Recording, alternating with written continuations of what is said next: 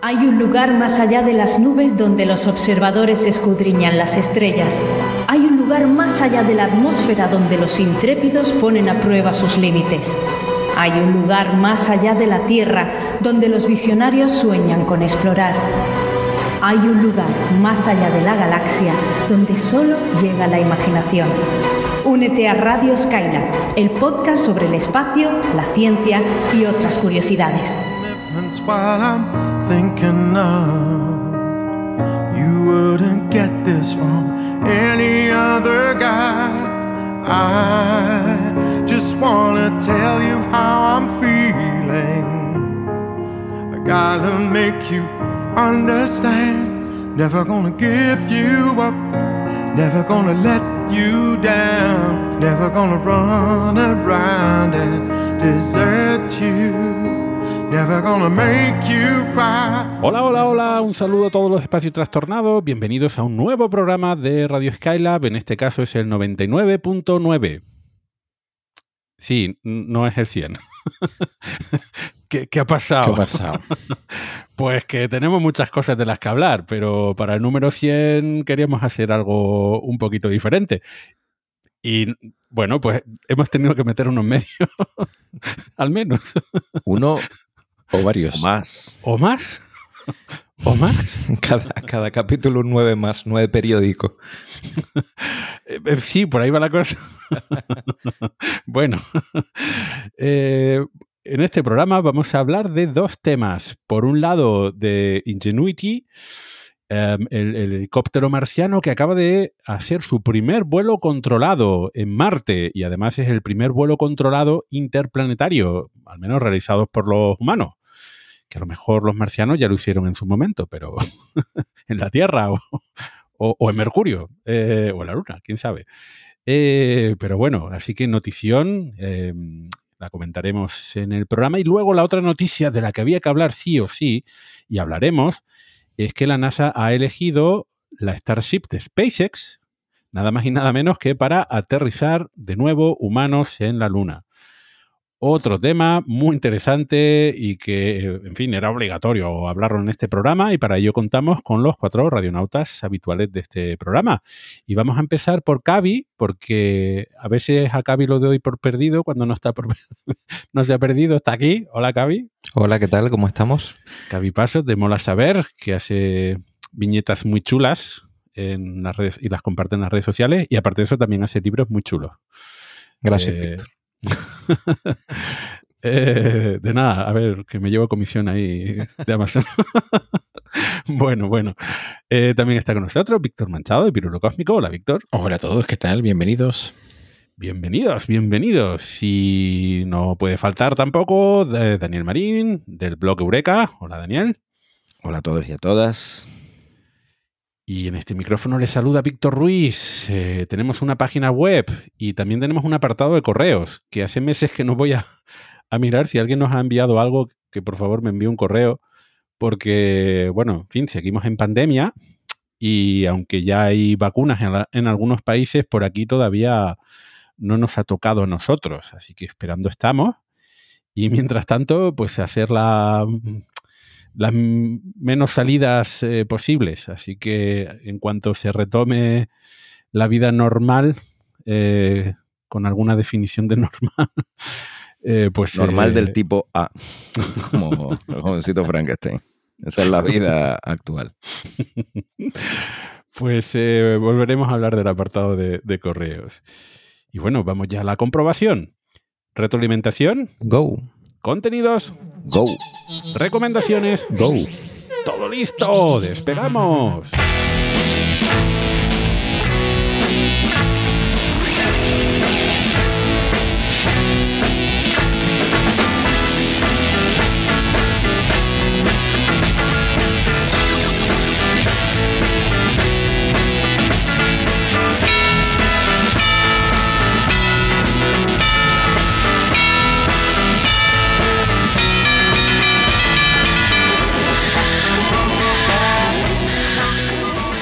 Y aquí estamos en la eh, sección habitual de retroalimentación, donde Gaby realiza una selección de preguntas que nos dejan en las redes sociales y elige.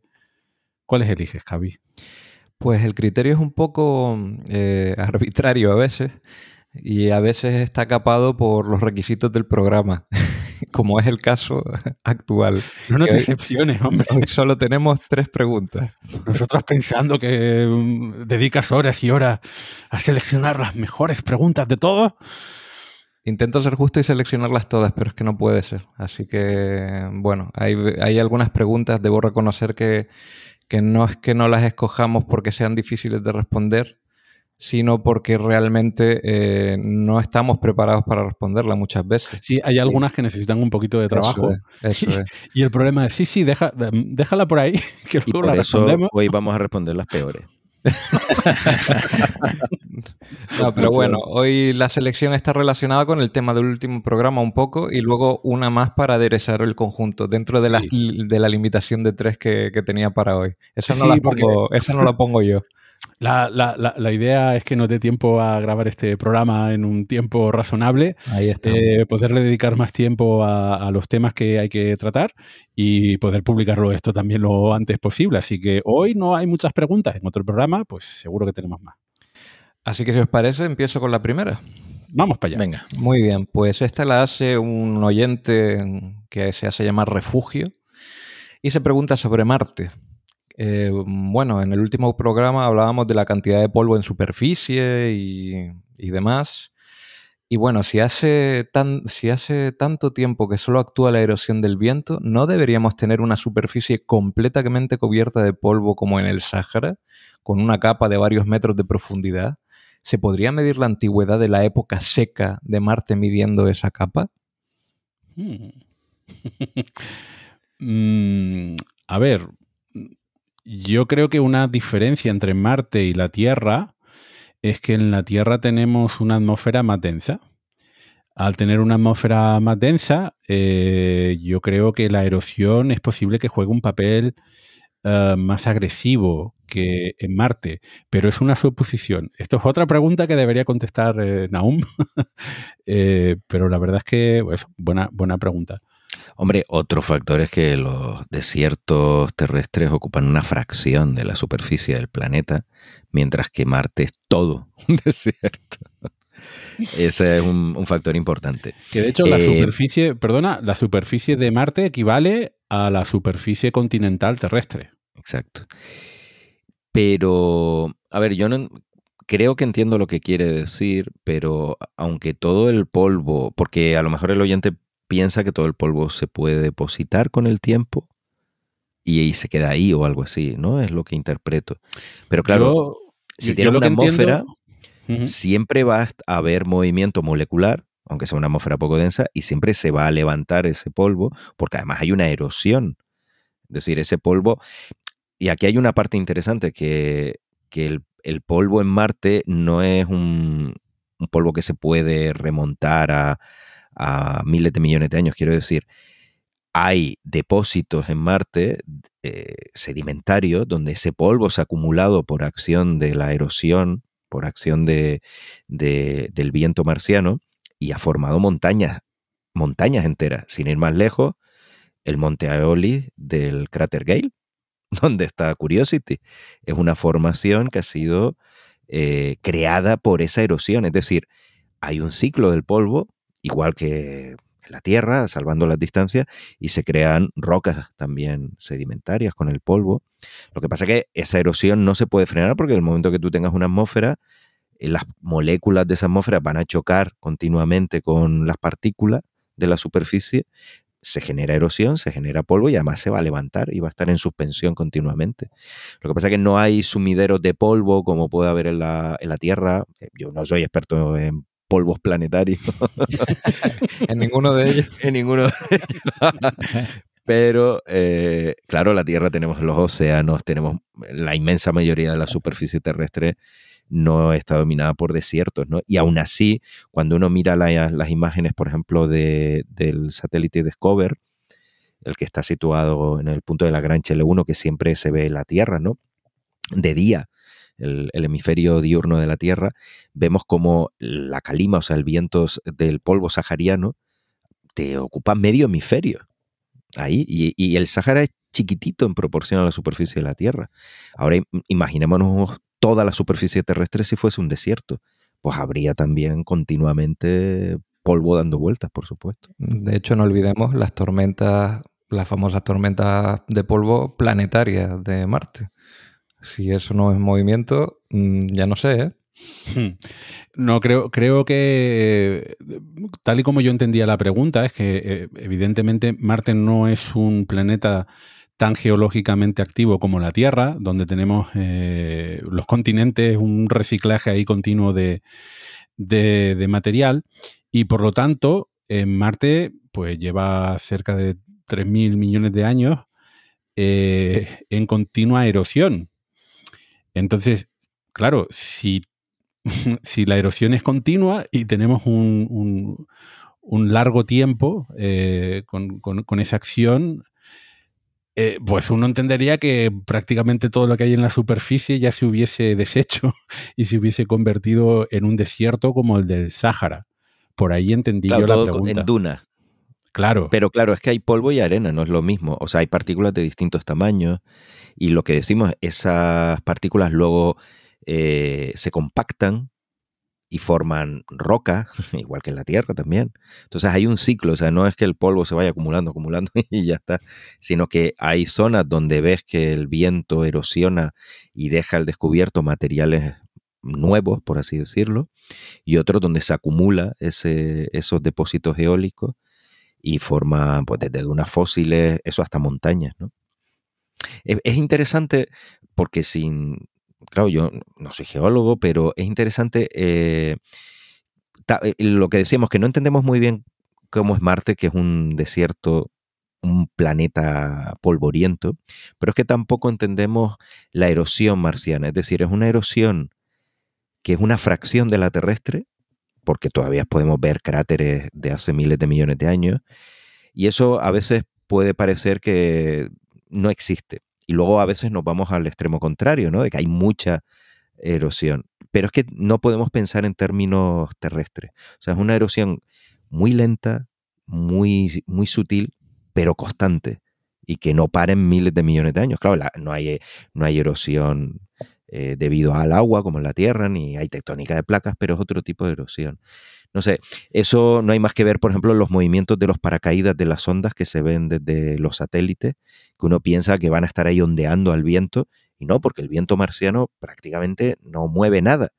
Pero los paracaídas se mueven un poquito, si les dejan unos días y meses se mueven un poquito. O sea, uno, eh, como estamos pensando siempre en coordenadas de, meteorológicas terrestres, podemos caer en la tentación de que, es, de que el viento marciano, por un lado, o no existe o es mm, como el de la Tierra. Y no es ni una cosa ni la otra. Es una erosión muy sutil, muy pequeña, pero que está ahí continuamente y que no para. Es como una gotita, ¿no? Continuamente cayendo ahí y que en principio no hace nada, pero claro, lo dejas en la Tierra millones de años, te hace una cueva, pues en Marte lo mismo. Perdona, en el programa anterior hablé sobre Futurama y lo recomendé. Hay un capítulo en donde juegan con eso. Muy. En fin, lo dejo ahí. Me diste gana el otro día de, retomarla, o sea, de volver a visionarla y ahí la tengo pendiente. Bueno, voy a seguir con la siguiente pregunta, también marciana. Esta nos la hace Alejandro Ortiz y eh, bueno, eh, va más referida a los robots que tenemos en la superficie del planeta rojo. Eh, sobre todo hablando de cómo se mantienen los, los cristales que protegen las cámaras de Perseverance o Curiosity tendría que llegar un momento que debido a las tormentas de arena, al clima marciano en general, al polvo y tal, ya no debería verse nada. ¿No? Bueno, pues eso se lo pregunta también y como estaba relacionado con la anterior, aquí la tenemos. Me imagino que las lentes serán antiadherentes para que no se les pegue el polvo. pues eh, eso es con, el tema de Perseverance. Hombre, con Curiosity ya se ha hablado mucho de eso y con, lo, con Spirit y Opportunity. Eh, y claro, con Perseverance han vuelto a preguntarle al equipo científico qué, hacen con las cámaras y la respuesta corta es nada. o sea, no, no tiene ninguna protección especial en las cámaras. Lo que sí es verdad es que para evitar que se acumule el polvo encima cuando no se usan las cámaras, la cabeza de Curiosity está mirando para abajo. O sea, no totalmente inclinada, sino ligeramente inclinada. La de Curiosity Perseverance, los dos rovers. Entonces, o sea, así no se acumula la polvo gravedad marciana para evitar la acumulación de polvo. Ahí está, la pregunta es, eh, por un lado, se acaba, por supuesto, acumulando polvo, y además se mete dentro de la óptica, en el caso de, Curiosity se, ha visto y Perseverance creo que ya también, que se meten en la óptica, pero es algo que se tiene asumido. Y esto es interesante porque lo contaba el equipo de, mm, las cámaras, de, de Mastcam Z y de, también de Navcam, que les interesaba hacer los panoramas cuanto antes, sobre todo con Mastcam, porque Mastcam es un instrumento científico, mientras que el otro son cámaras de navegación, para precisamente calibrar bien las cámaras sin que hubiese polvo marciano en las lentes. Y por eso era tanta prisa, aparte del tema eh, relaciones públicas y todo esto, eh, había tanta prisa de hacer panoramas y con, con las cámaras principales por este motivo. Antes de que hubiese nada de polvo, que bueno, en Marte enseguida hay polvo, que para que estuviese lo menos afectado por, por el polvo marciano. Pero es eso, la técnica es no hacer nada. Y sí que es verdad que, hombre, Perseverance y Opportunity, perdón, y, Perse- y Curiosity son nucleares, pero con Insight o, por ejemplo, con Spirit y Opportunity se hablaba de por qué no limpiar los paneles solares. Y es que no vale la pena porque metes un cacharro móvil que se puede estropear y al final pues lo tienes que certificar, puedes arañar o dañar los paneles solares. Al final te genera más problemas, aparte que sabemos que según en qué zona los dust devils, los remolinos te limpian los paneles. Aunque a Insight no le está funcionando porque ha ido a una zona muy polvorienta y se le está acumulando los paneles muchísimo No, polvo. no- no se podría enviar el helicóptero marciano por ahí a limpiar un poquito. Hombre, poner un helicóptero con dos rotores a 2500 revoluciones por minuto encima de una sonda espacial de millones te- de dólares. No, te, limpia, te limpia el polvo, la óptica y el robot. Te lo limpia todo.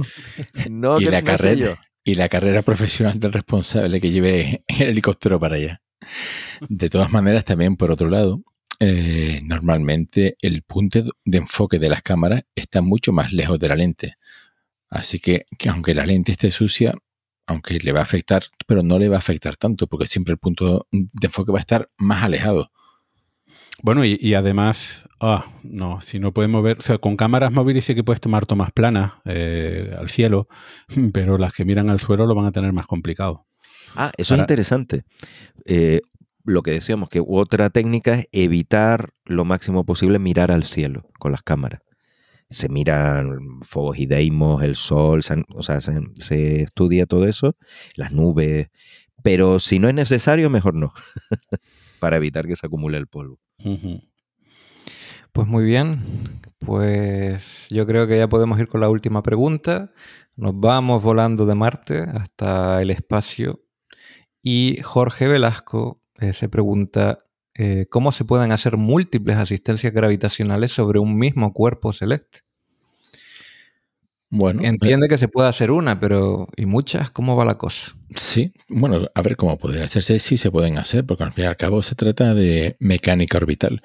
Tienes, si calculas muy bien la órbita, o sea, estás en órbita con un objeto, si- sobre todo si tienes un poquito de, de propulsión, puedes hacer ajustes en tu órbita, tienes una órbita elíptica y en uno de esos focos está el, planeta. Si tienes la suficiente puntería, habilidad y, el, y el cálculo necesario, puedes ir trazando distintas órbitas, ir ganando velocidad y ya pues en un punto determinado, cuando ya hayas gan- ganado toda la velocidad que necesitas o que quieras o que puedas, te vas o bien a otro cuerpo celeste o, o bien ya a tu destino. De hecho, no sería la primera emi- emisión interplanetaria dentro del sistema solar que, que hace varios pasos por el mismo planeta para ganar velocidad. Bueno, pues esta fue sencilla. Eh, si algo, alguien quiere añadir ahora, que, pues que hable ahora o calle para siempre, como... No, que u- el planeta que se suele usar más para múltiples asistencias gravitatorias es la Tierra, por ejemplo. Una trayectoria muy popular es la VIGA, que es eh, en inglés Venus Earth Earth Gravity Assist. eh, que es eso, pasar una vez por Venus y dos por la Tierra y luego irte a Júpiter o, Saturno o más allá.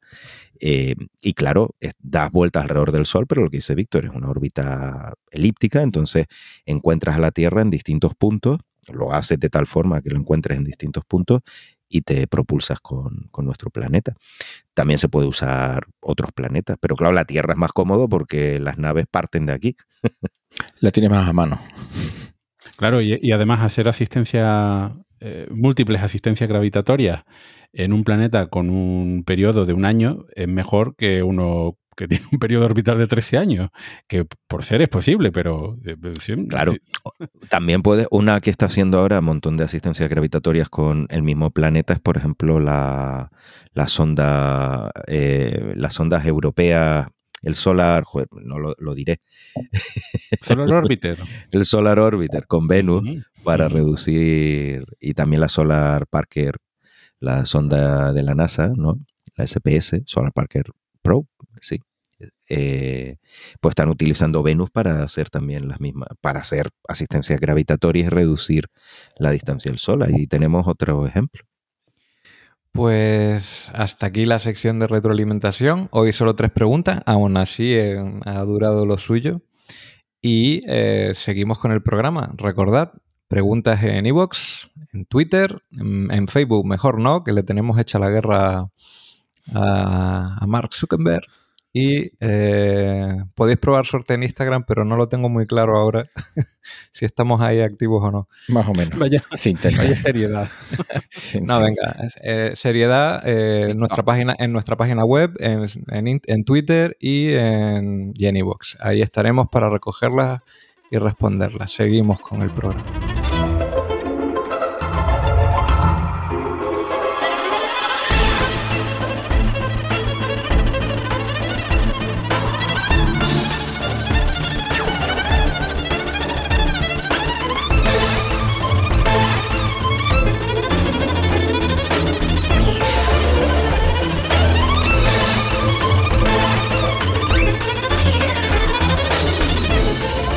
La fecha del 19 de abril de 2021 va a quedar en los anales de la historia de la aviación como el primer vuelo controlado que la humanidad ha ejecutado en otro planeta. Y bueno, la verdad es que estamos estamos, eh, lo comentamos en el programa anterior, pero madre mía, cuántas, cuántas noticias relacionadas con, el espacio trastorno y no, nos da tiempo a comentarlas todas. Pero bueno, no podíamos faltar, eh, así que, mm, bueno, Ingenuity, Ingenuity.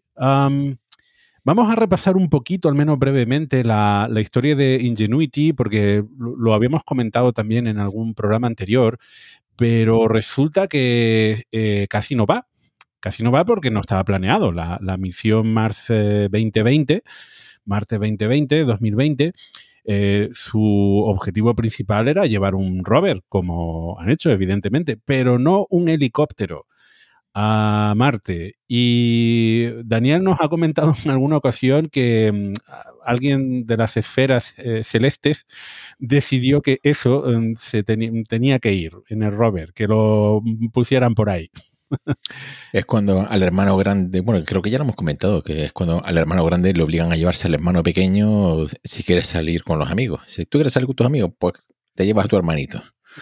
Pues algo parecido, pues, digamos que es una metáfora de lo que pasó con Perseverance en Ingenuity.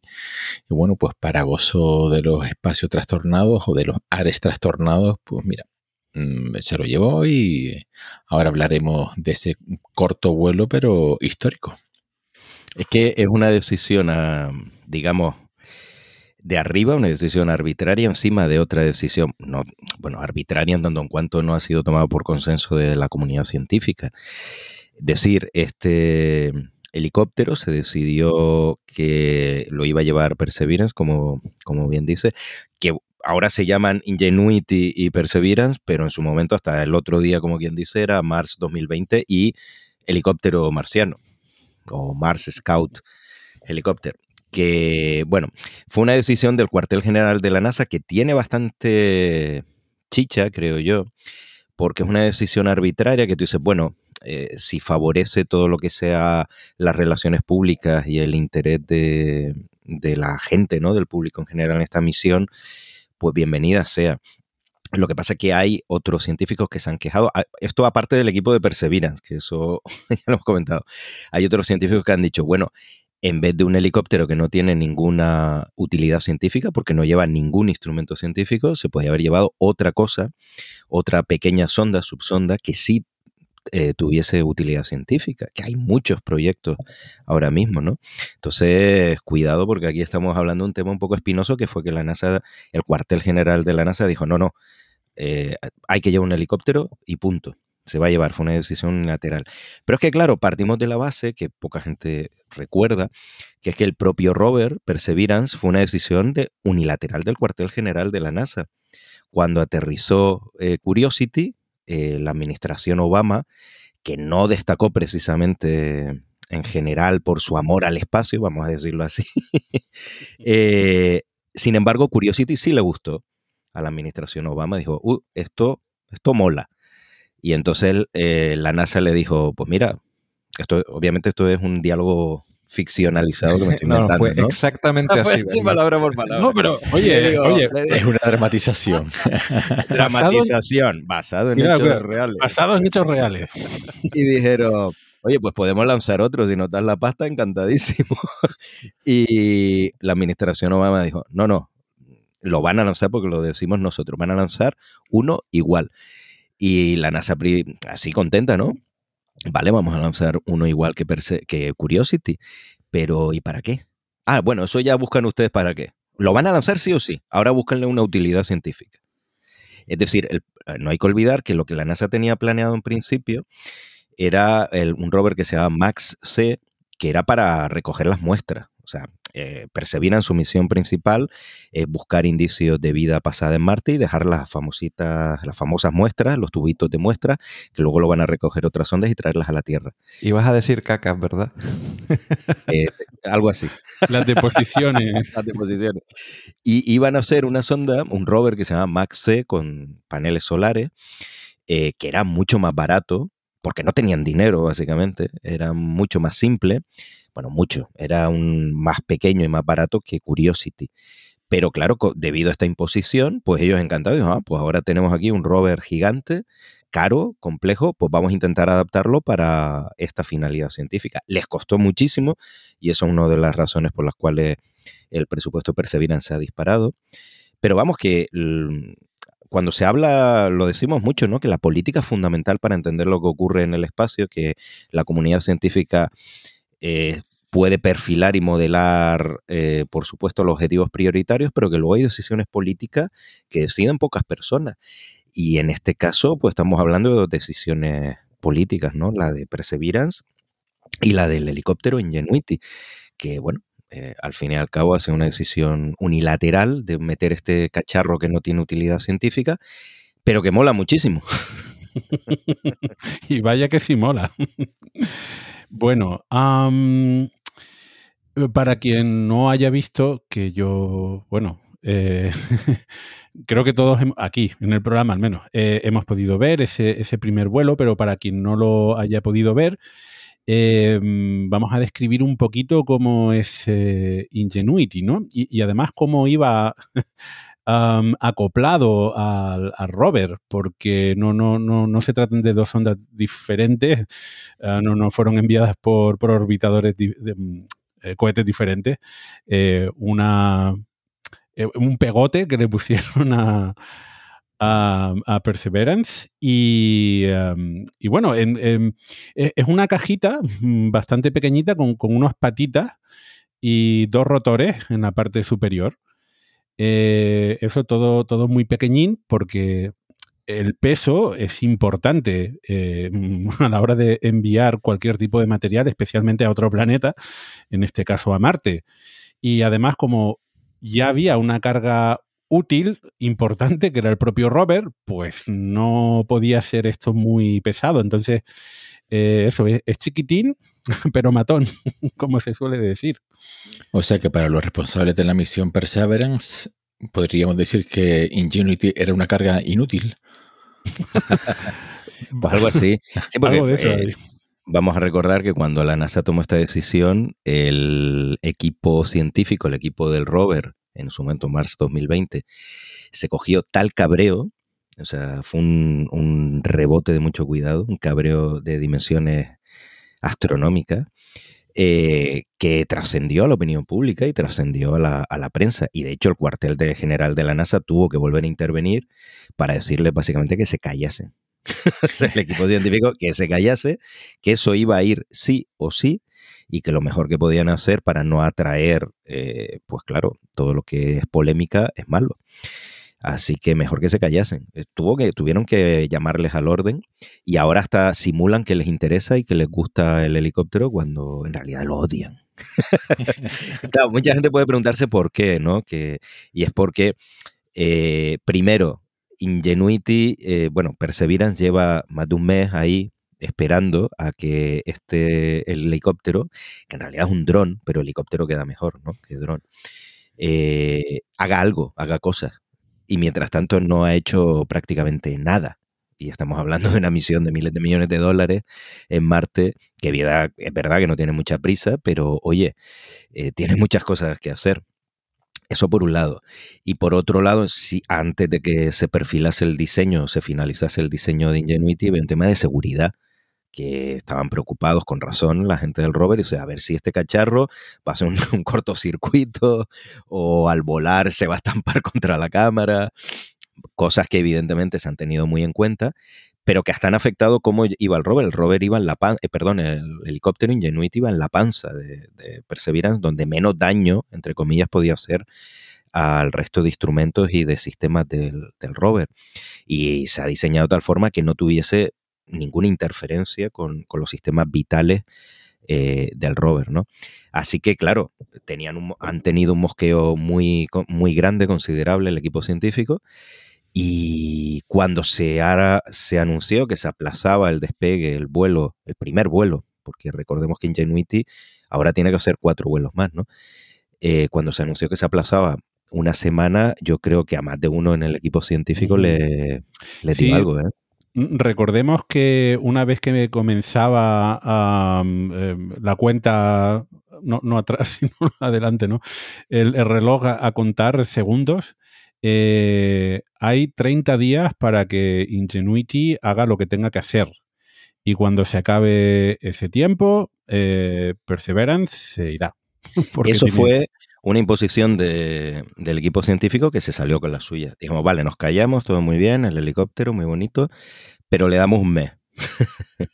bueno, eso es lo que, obviamente, después de decidirlo con el equipo de Ingenuity, que, que necesitaban, ¿cuánto tiempo? Pues un mes máximo. Si en ese mes no ha hecho lo que tenía que hacer, ahí se queda. Se queda en la superficie, eh, aunque esté bien, aunque siga funcionando, y Perseverance sigue con su misión. Bueno, eh, por terminar la, descripción, eh, pues se, trata de eso, de, un eh, helicóptero, pero no un helicóptero habitual, sino que tiene dos palas que además giran en sentido contrario, de, cerca de un metro de diámetro.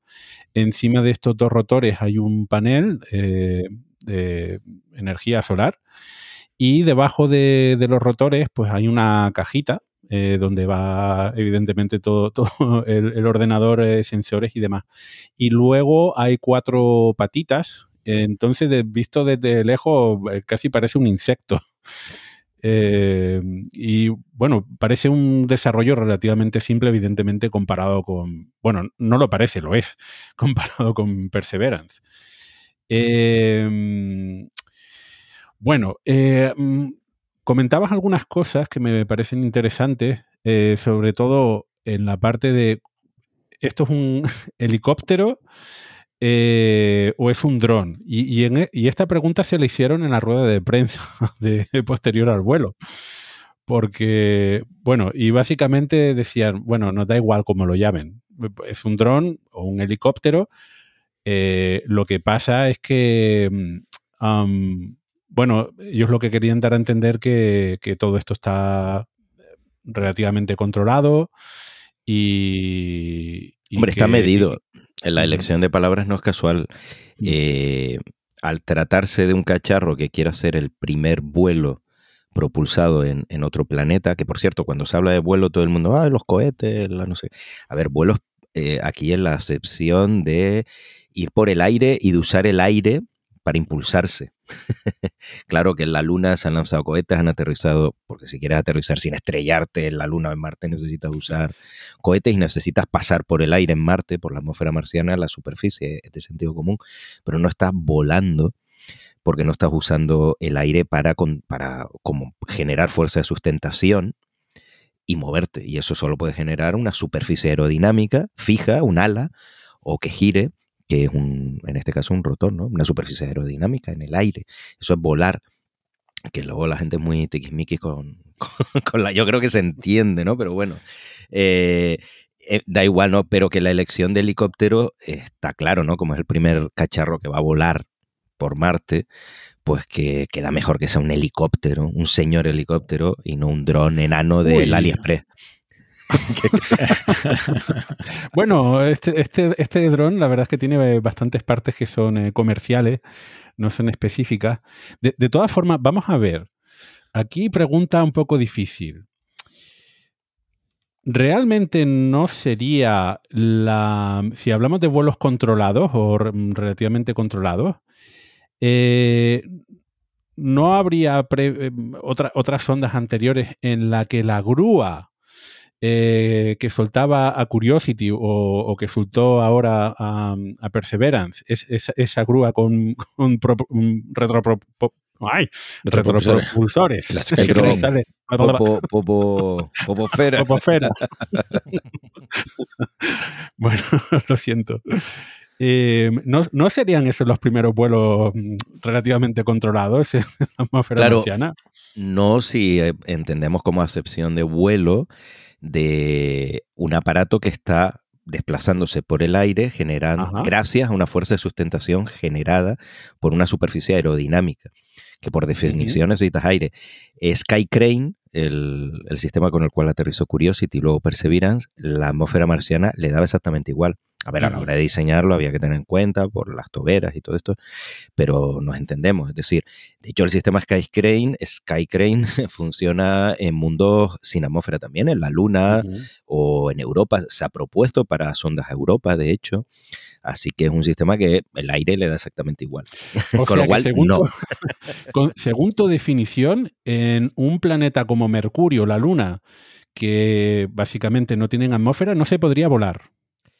A ver, en la acepción de, claro, por eso digo que hay que, eh, el tema de las palabras que nos, yo creo que se entiende. Volar, tú para volar necesitas una fuerza de sustentación, una, una fuerza, ¿no?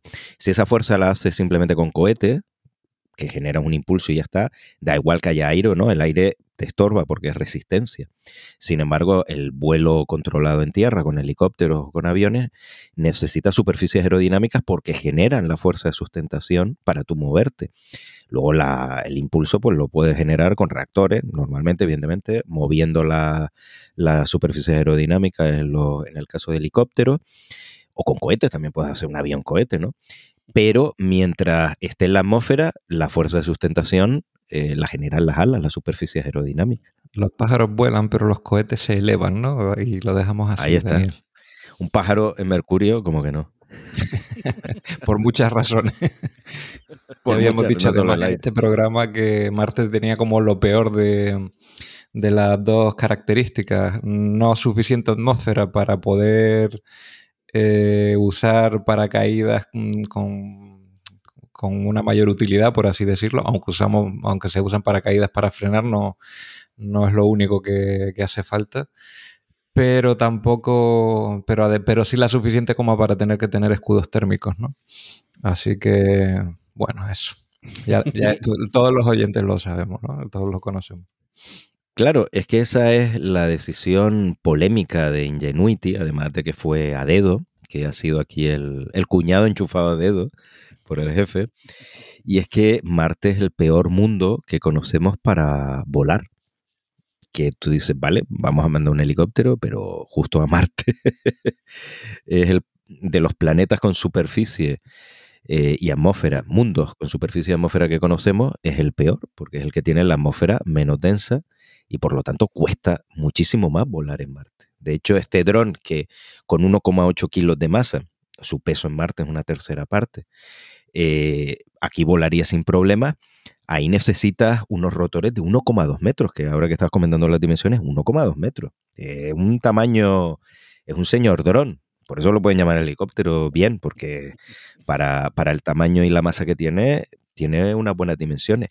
Y encima tiene que moverse a más de 2.500 revoluciones por minuto para poder elevarse, porque Eh, si eh, no... esta- estaba pensando que si el vuelo hubiese sido al revés, es decir, que los marcianos hubiesen enviado y hubiesen tenido que desarrollar un dron o un helicóptero para, para enviarlo y explorar la Tierra, pues lo hubiesen tenido mucho más fácil y podrían haber hecho un dron muy pequeñito como los que se ven en los centros comerciales, que cuestan dos duros. Hombre, también porque se hacen muchos de ellos, ¿no? Pero bueno, que eso, que tecnológicamente pueden ser eh, relativamente sencillos, muy compactos, y en este caso no. Debido a la atmósfera de Marte, todo se complica mucho más, incluidas las pruebas. Que el desarrollo ha supuesto todo un reto y de hecho no las tenían todas consigo. Habían hecho algunas pruebas aquí, pero mm, em, bueno, luego comentamos, hubo alguna sorpresilla que, que otra, no, no mayúscula y, y tampoco negativa, pero sí que no, to- todo no fue como, como se lo habían planteado. Bueno, por terminar eh, la, la descripción, y volvemos un poquito para atrás, eh, a, mí, a mí me recordó también un, un poco, creo, que en esa historia de, de la aviación, que también luego comentamos alguna anécdota, eh, y en esa descripción de si esto es un helicóptero o no, bueno, en general eh, decían que esto es un rotorcraft, que traducido al español una aeronave de alas giratorias. Eh, en concreto ellos prefirieron utilizar eh, el concepto de helicóptero, Autogiro. pero que eh, es- eh, por ahí iba, efectivamente. Bueno, pues, Creo que, que por ahí em, se pueden buscar al- alguna similitud que otra con el autogiro de Juan de la Cierva, que desarrolló en 1920. Eh, bueno, para los que vivan en España, pues es un ingeniero español eh, que desarrolló uno de los primeros, eh, bueno, aparte de los aviones, rotor- sí, rotorcraft. un rotor. Una aeronave de alas giratorias, efectivamente. Eh, precursor de los helicópteros. Así que, bueno, no, en la rueda de prensa y demás no he visto ninguna ah, ninguna referencia a Juan de la Cierva, pero bueno, No era americano. efectivamente, no era estadounidense. Bueno, verdad que un autogiro no es un helicóptero, es No, no. Es como un pterosaurio y un pájaro. O sea, Pero oye, hay autogiros modernos, ¿eh? Hay gente que los usa de manera por ocio. Así que, bueno, eh, los, los pterosaurios están vivos todavía, Daniel. los dinosaurios, no, digo por eso que los pájaros y los pterosaurios. sí, sí. Vale, vale, que perfecto. es sí, me gusta. ahí- Que no te deje acabar. la para mí. Bueno, algo que no hemos podido comentar mucho por aquí ha sido, claro, porque grabamos el especial en directo de, la llegada de Perseverance y luego la vida, como decía Gaby, luego la vida. Eh, entonces, Perseverance, en algún momento hay que retomar el tema porque han ocurrido muchas cosas. Entre ellas que, eh, pues justamente se deshizo de, Ingenuity. Aquí, bueno, como comentaba Daniel, eh, estaba pegado a la barriguita, a la parte inferior de Perseverance. Y, a mí toda esa fase en la que logran sacar a, Ingenuity de, esa parte inferior me parece algo así como eh, eh, un, un capullo que se convierte en mariposa, porque tiene, tiene su intríngulis. Eh, tuvieron que quitar la tapa eh, que protegía a Ingenuity y luego eh, le dieron la vuelta al, al cacharrito y, y abrieron las patas. Primero dos y luego otras dos. Las cuatro. Y luego dejaron caer a Ingenuity en el suelo y luego Perseverance se alejó para dejar al, al, eh, eh, helicóptero marciano ¿no? en, el, sea que- en el suelo.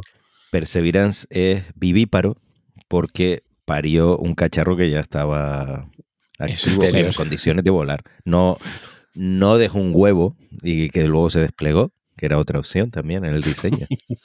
Hubiese sido un rover o ovíparo. Bueno, A lo mejor ovo vivíparo, pues podemos suponer que podemos hacer la similitud de la carcasa inferior con un huevo, entonces van ovo vivíparo y ni para ti ni para mí. Que por cierto, pese a la carcasa se metió un montón de polvo en, en Ingenuity, que cuando se quedó ahí en el suelo, todo el mundo, pero ¿esto qué es? Está lleno de polvo. Lo que decíamos en el programa anterior, que hay que tener esa imagen mental de Marte, ¿no? Como un océano de polvo, que, está todo lleno de polvo y que no puedes huir del polvo que se pega, de hecho ahí eh, se pega por carga electrostática y vas a tener polvo por todos lados. Oye, pues eh, veo también hay una oportunidad de inversión de futuro. Empresas de limpieza en Marte, ¿eh? Cuando haya colonias por allí, van a tener que estar limpiando continuamente. Elon Musk, mediante. bueno. Lo veo, tiene futuro el negocio. Aspiradoras Orozco, las mejores que conozco. bueno. sin comentario. Eh, eso. Mm, bueno, y, una vez que, ya estaba el em, helicóptero en, fin, en la superficie de, Marte, empezaron a hacer algunas pruebas y eh, hubo un pre-intento, es decir, obviamente estas historias no dicen, venga, ya, a volar, y vuelan, ¿no? Primero van comprobando que todo el instrumental es correcto, que la comunicación entre eh, los dos eh, cacharritos pues eh, funciona perfectamente, que las cámaras toman imágenes, etcétera. Y luego, obviamente, mm, trataron de poner en marcha los rotores para ver que todo iba bien antes de hacer el vuelo. Y aquí se encontraron una sorpresa que retrasó el vuelo inaugural. Y de hecho les obligó a mm, modificar el software aquí en tierra, probarlo y hacer una actualización que en los móviles sería OTA, ¿no? Eh, over the air. el problema es que, que eso a Víctor Ruiz no lo quiere decir, pero es que claro, llevaba Linux. Oh, ese el problema. a, la, yugular. No, Llega a tener Windows y por el driver de, y está el driver del rotor. Y aquello ya pues petó, claro. Eso con Windows no hubiera pasado. Con Windows ya sabemos, ¿no? Por si no se escuchó, hubiese no, volado hacia abajo. que lo hemos comentado, el helicóptero usa un procesador eh, Qualcomm Snapdragon eh, similar al que se encuentra en muchos teléfonos móviles y lleva un sistema operativo mm, software libre, Linux en concreto. Eh, y además hay muchas partes del, del, eh, helicóptero que, eso, como comentaba también, eh, son, partes comerciales, desde las baterías a los, al altímetro láser, etc. Em, y además el software de operación de vuelo del helicóptero es un proyecto de software libre que cualquiera se puede descargar desde GitHub. Eh, cosa que me parece bastante curiosa, ¿no? Es decir, no, es que uno se pueda descargar absolutamente todo para crear su propio helicóptero marciano, pero sí que hay partes del, software que, están publicadas por ahí. Yo no creo que el problema estuviese con Linux, precisamente. pero. Es broma, es broma. Pero ya, lo que hicieron al final, eh, pensaron en sustituir todo el software, que al final hicieron este apaño de cambiar la secuencia de, comandos, ¿no? Del timing de la secuencia de comandos, que me parece curioso porque es un medio parche. No, no tocas el, núcleo del software, ¿no? Pero solo funciona solo el 85% de las veces. Que el, fallo fue que no entraba en modo de vuelo el cacharro. Y con este, claro, una solución era cambiar todo el software, pero dijeron, oye, cuidado que esto lo llevamos años probando y está testeado y es robusto. Eh, precisamente porque es Linux, ¿no? Entonces, eh, Perseverance se Perseverance se descargó, o sea, subieron a Perseverance el software para cambiarlo porque todas las comunicaciones con el helicóptero hay que recordar que son a través de Perseverance, no puede ser con orbitadores ni directo a la Tierra porque es un cacharro con una antena de juguete prácticamente, entonces a través de Perseverance, de hecho no se puede alejar más de un kilómetro de Perseverance porque no, no llega la señal y eso, la decisión que tomaron fue poner este parche, que es engañar un poquito al, ordenador, pero que funciona el 85% de las veces. Y dijeron, bueno, una probabilidad aceptable y si no funciona, lo probamos al día siguiente y si no al otro. Y como es un 85%, en algún momento tiene que despegar el, aparato, ¿no? Me pareció una solución eh, curiosa. La verdad que, claro, los detalles eh, eh, informáticos no sé, no sé cómo lo llevaron a cabo pero me parece muy curioso en el sentido que nunca había visto esto de un parche que sea por probabilidades, ¿no? Que sea un 85%. Claro, aquí, aquí parte del problema entiendo que es enviar, o sea, hacer un cambio muy grande, eh, hacer una actualización muy grande es mucho más arriesgada que simplemente cambiar aquí eh, eso, el, orden de, de ejecución. Que es lo que hubiese pasado con Windows. Claro. Que volar y sale. Tiene 30 actualizaciones esperando. y hubiesen pasado los 30 días. Sí. O peor todavía, no se encuentra teclado. Pulse F1 para continuar.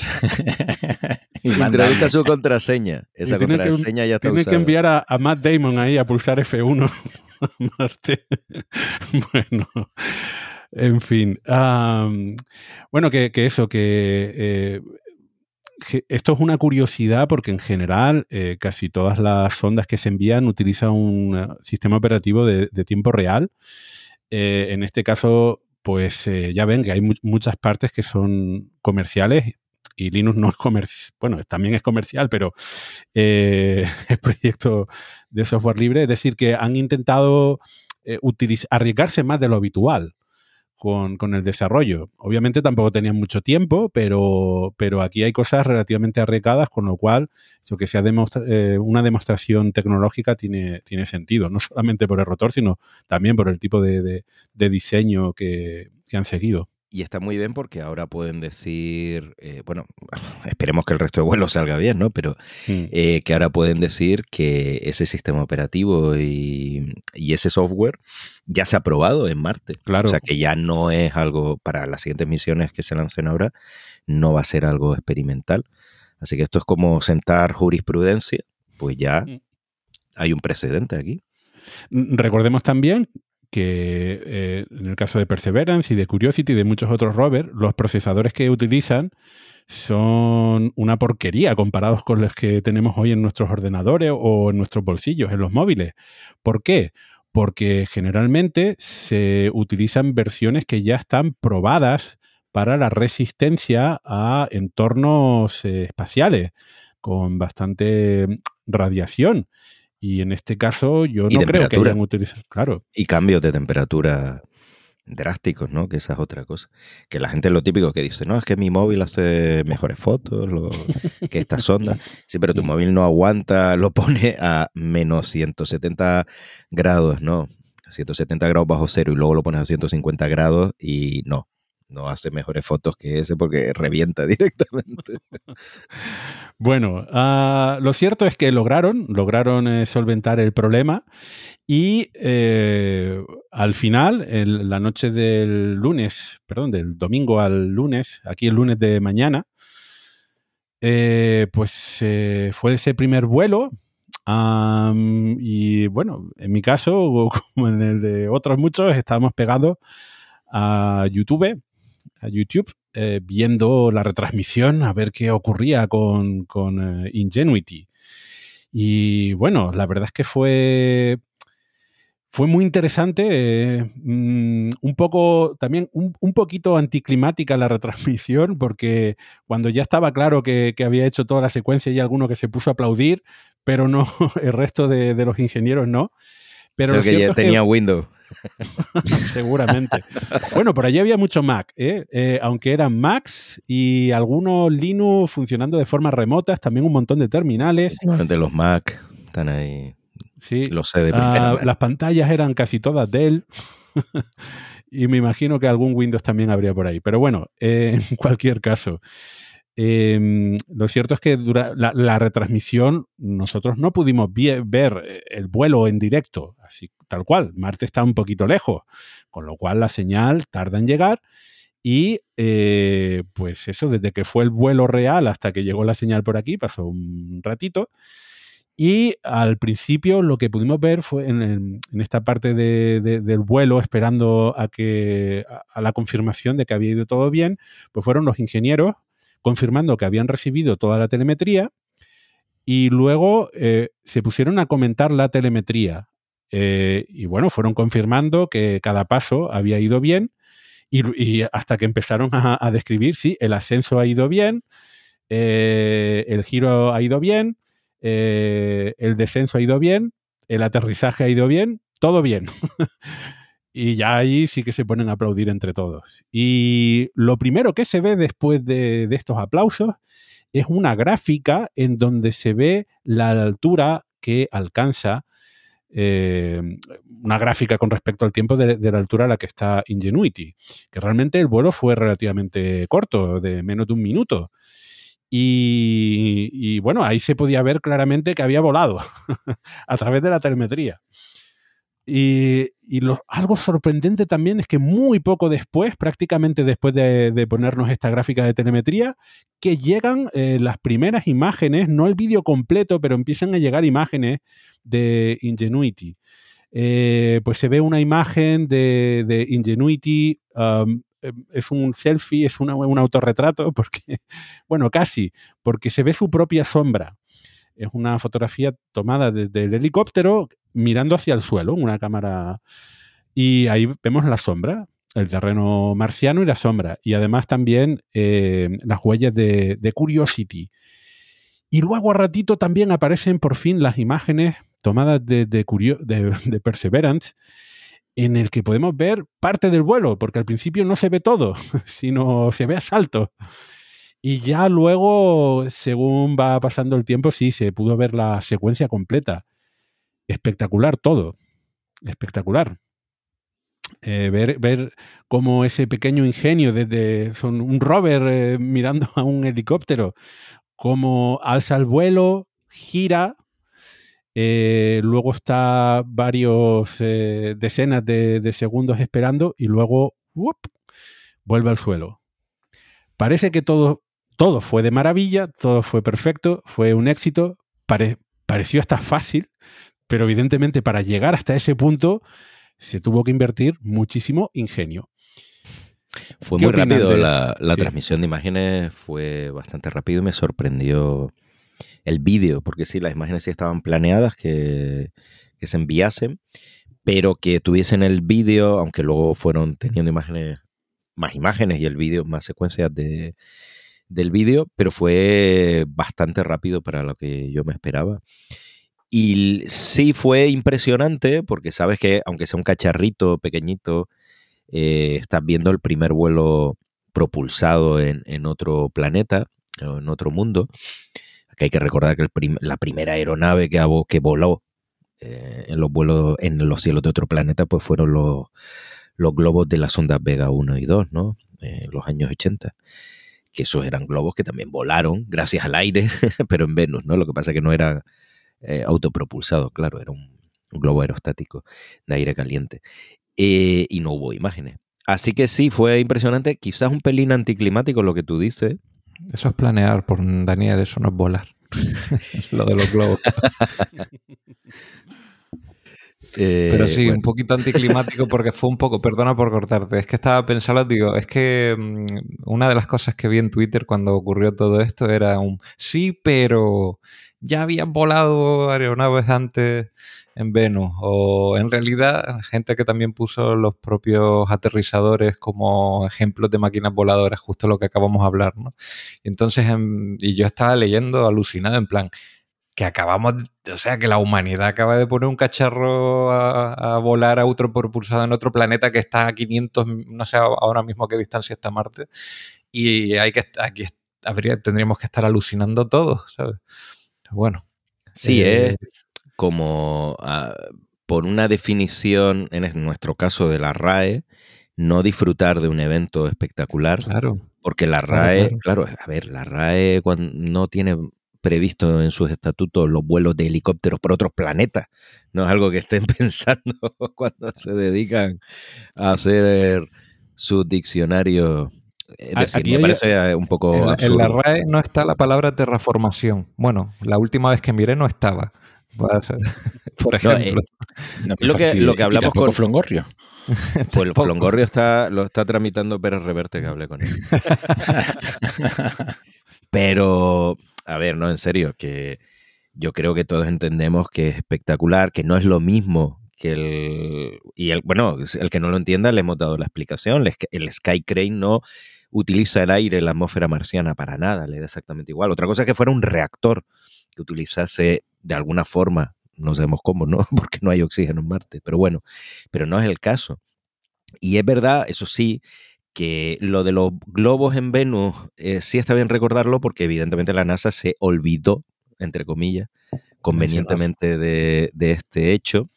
No se, se olvidó, ellos no son tontos, sabía que eso estaba ahí, pero no lo mencionan, pero por eso hablan de primer vuelo propulsado, eh, que luego está la confusión, ah, pues es propulsado, ¿qué pasa con un cohete? Por eso es lo de la Skycrane y todo. O sea, ellos mismos se metieron en ese berenjenal lingüístico. El primer avión, claro, no es un avión, aeronave, eh, ahí jugando para no mencionar los globos soviéticos en, en, Venus en los años 80. Bueno, lo entiendo porque hay que darle protagonismo a, a, en este caso a, a lo que hace uno aunque bueno, últimamente la NASA, y esto es un paréntesis que hago aquí, tiene una deriva un poco como diríamos, negacionista histórica que no me gusta. Y lo digo aprovechando que se cumplió el 60 aniversario del vuelo de Yuri Gagarin, eh, que también coincide con el lanzamiento del transbordador espacial, del primer, de la STS-1, con John Young y Robert Crippen, la primera misión del, del Columbia, y del transbordador espacial.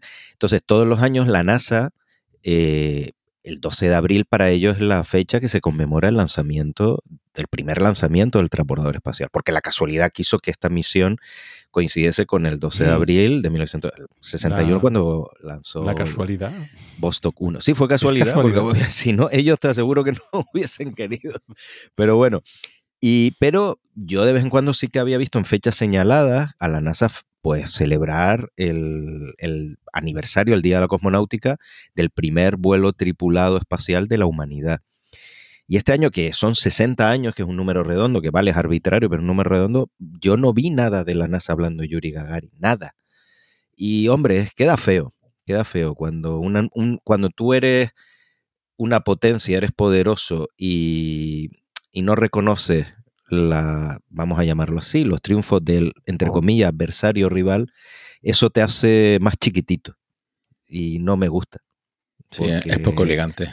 Es, elegante y, y, eso, hay una, no sé, hay una tendencia en los últimos años de todo lo que no esté en la esfera eh, estadounidense no existe, aeroespacial, incluidos cosas europeas, ¿eh? logros espaciales europeos, etcétera. Y bueno, a lo mejor soy yo que me he dado cuenta más en estos últimos años, no lo sé pero no me gusta esa tendencia. Lo digo Yo... por esto de los globos, relacionado con Ingenuity, porque he, he, visto un negacionismo activo de no hablar de los globos en Venus, cuando no les hubiese costado nada poner una nota y así hubiese, no hubiesen tenido que hacer tantas piruetas verbales de aeronave, no sé qué. Decir, a ver, el primer vuelo en otro mundo lo hicieron dos globos soviéticos de las ondas Vega 1 y Vega 2, ya está, como vuelo a través de una atmósfera. Esto es el primer vuelo en Marte a seca, que ya es bastante. El primer vuelo de un helicóptero fuera de la Tierra, en otro mundo, en otro planeta, que también, llámalo helicóptero, llama dron. Y el primer vuelo de una nave, aeronave propulsada, autopropulsada, en otro mundo, que ya es bastante. Pues lo podrían haber dicho así, pero con tal de no hablar de los... Noto, noté eso, porque sabían que estaba ahí porque no decían este es el primer vuelo en otro mundo. Eso no lo dijeron, porque sabían que les hubiesen corregido, ¿no? No, no, sé, esa parte a mí no me, no me gustó. Bueno, ind independientemente de, de, las trampas semánticas que hay por ahí, ¿no? Eh, lo cierto es que desde el punto de vista de, de ingeniería, desde luego es, es, un hito, sea el primero, el segundo, eh, sea diferente, sea igual, eh, es, absolutamente alucinante. Y justo en las ruedas de prensa mm, ya comentaron ¿no? Eh, esa similitud ¿no? entre eh, el vuelo de los hermanos Wright a principios del siglo XX con, este otro hito, ¿no? Y la verdad es que a veces se, nos olvida lo rápido que hemos avanzado, la humanidad ha avanzado en apenas ciento y poquitos años. Eh, evidentemente creo que quienes vivieron el desarrollo de las tecnologías aeroespaciales eh, a principios del siglo XX, creo que están mucho más sorprendidos que los que hemos vivido ¿no? Eh, a finales del siglo XX y a principios de este XXI, porque en, eso, en 1903 fue el primer vuelo, el primer vuelo a secas. Propulsado. Eh, propulsado, bueno, en globo, en globo ya. no, no, y porque hubo planeadores, claro. Claro, claro, claro. Que hubo muchos. Gente saltando de las ¿eh? azoteas. Eh. Otto Lilienthal, gente, muchos pioneros del vuelo. Hermanos Montgolfier. Aparte también globo. pioneros del lito, del lito frenado. Aparte de pirados y, y globos, ¿no? Tenemos muchos pioneros con, pues eso, Otto Lilienthal muy famoso y muchísima gente con planeadores. Em, ¿Sería Leonardo da Vinci el inspirador de los eh, helicópteros y de la autogiro? Fue el primer, em, yo creo que el, el primer ingeniero de PowerPoint. porque, se quedó PowerPoint. el PowerPoint de la época. Esbozador. Llegó a la etapa final. de implementación. Pero, por ejemplo, estaba. Es el que mencionaste antes, Daniel, el árabe este que, que también lo intentó poniéndose alas en los brazos. ¿Cómo se llamaba? No, me acuerdo. Aba Firnas. O, disculpad porque no me acuerdo de memoria, pero también es un nombre en la historia y ese es del siglo IX o del siglo VIII. No acabó bien, ¿no? Eh, no, creo que no acabó bien, pero pero tampoco mal, o sea, ah, tampoco tan mal. O sea, el hombre murió de mayor. Eso lo tengo en la ah, cabeza, pero no, no creo que lo consiguiera.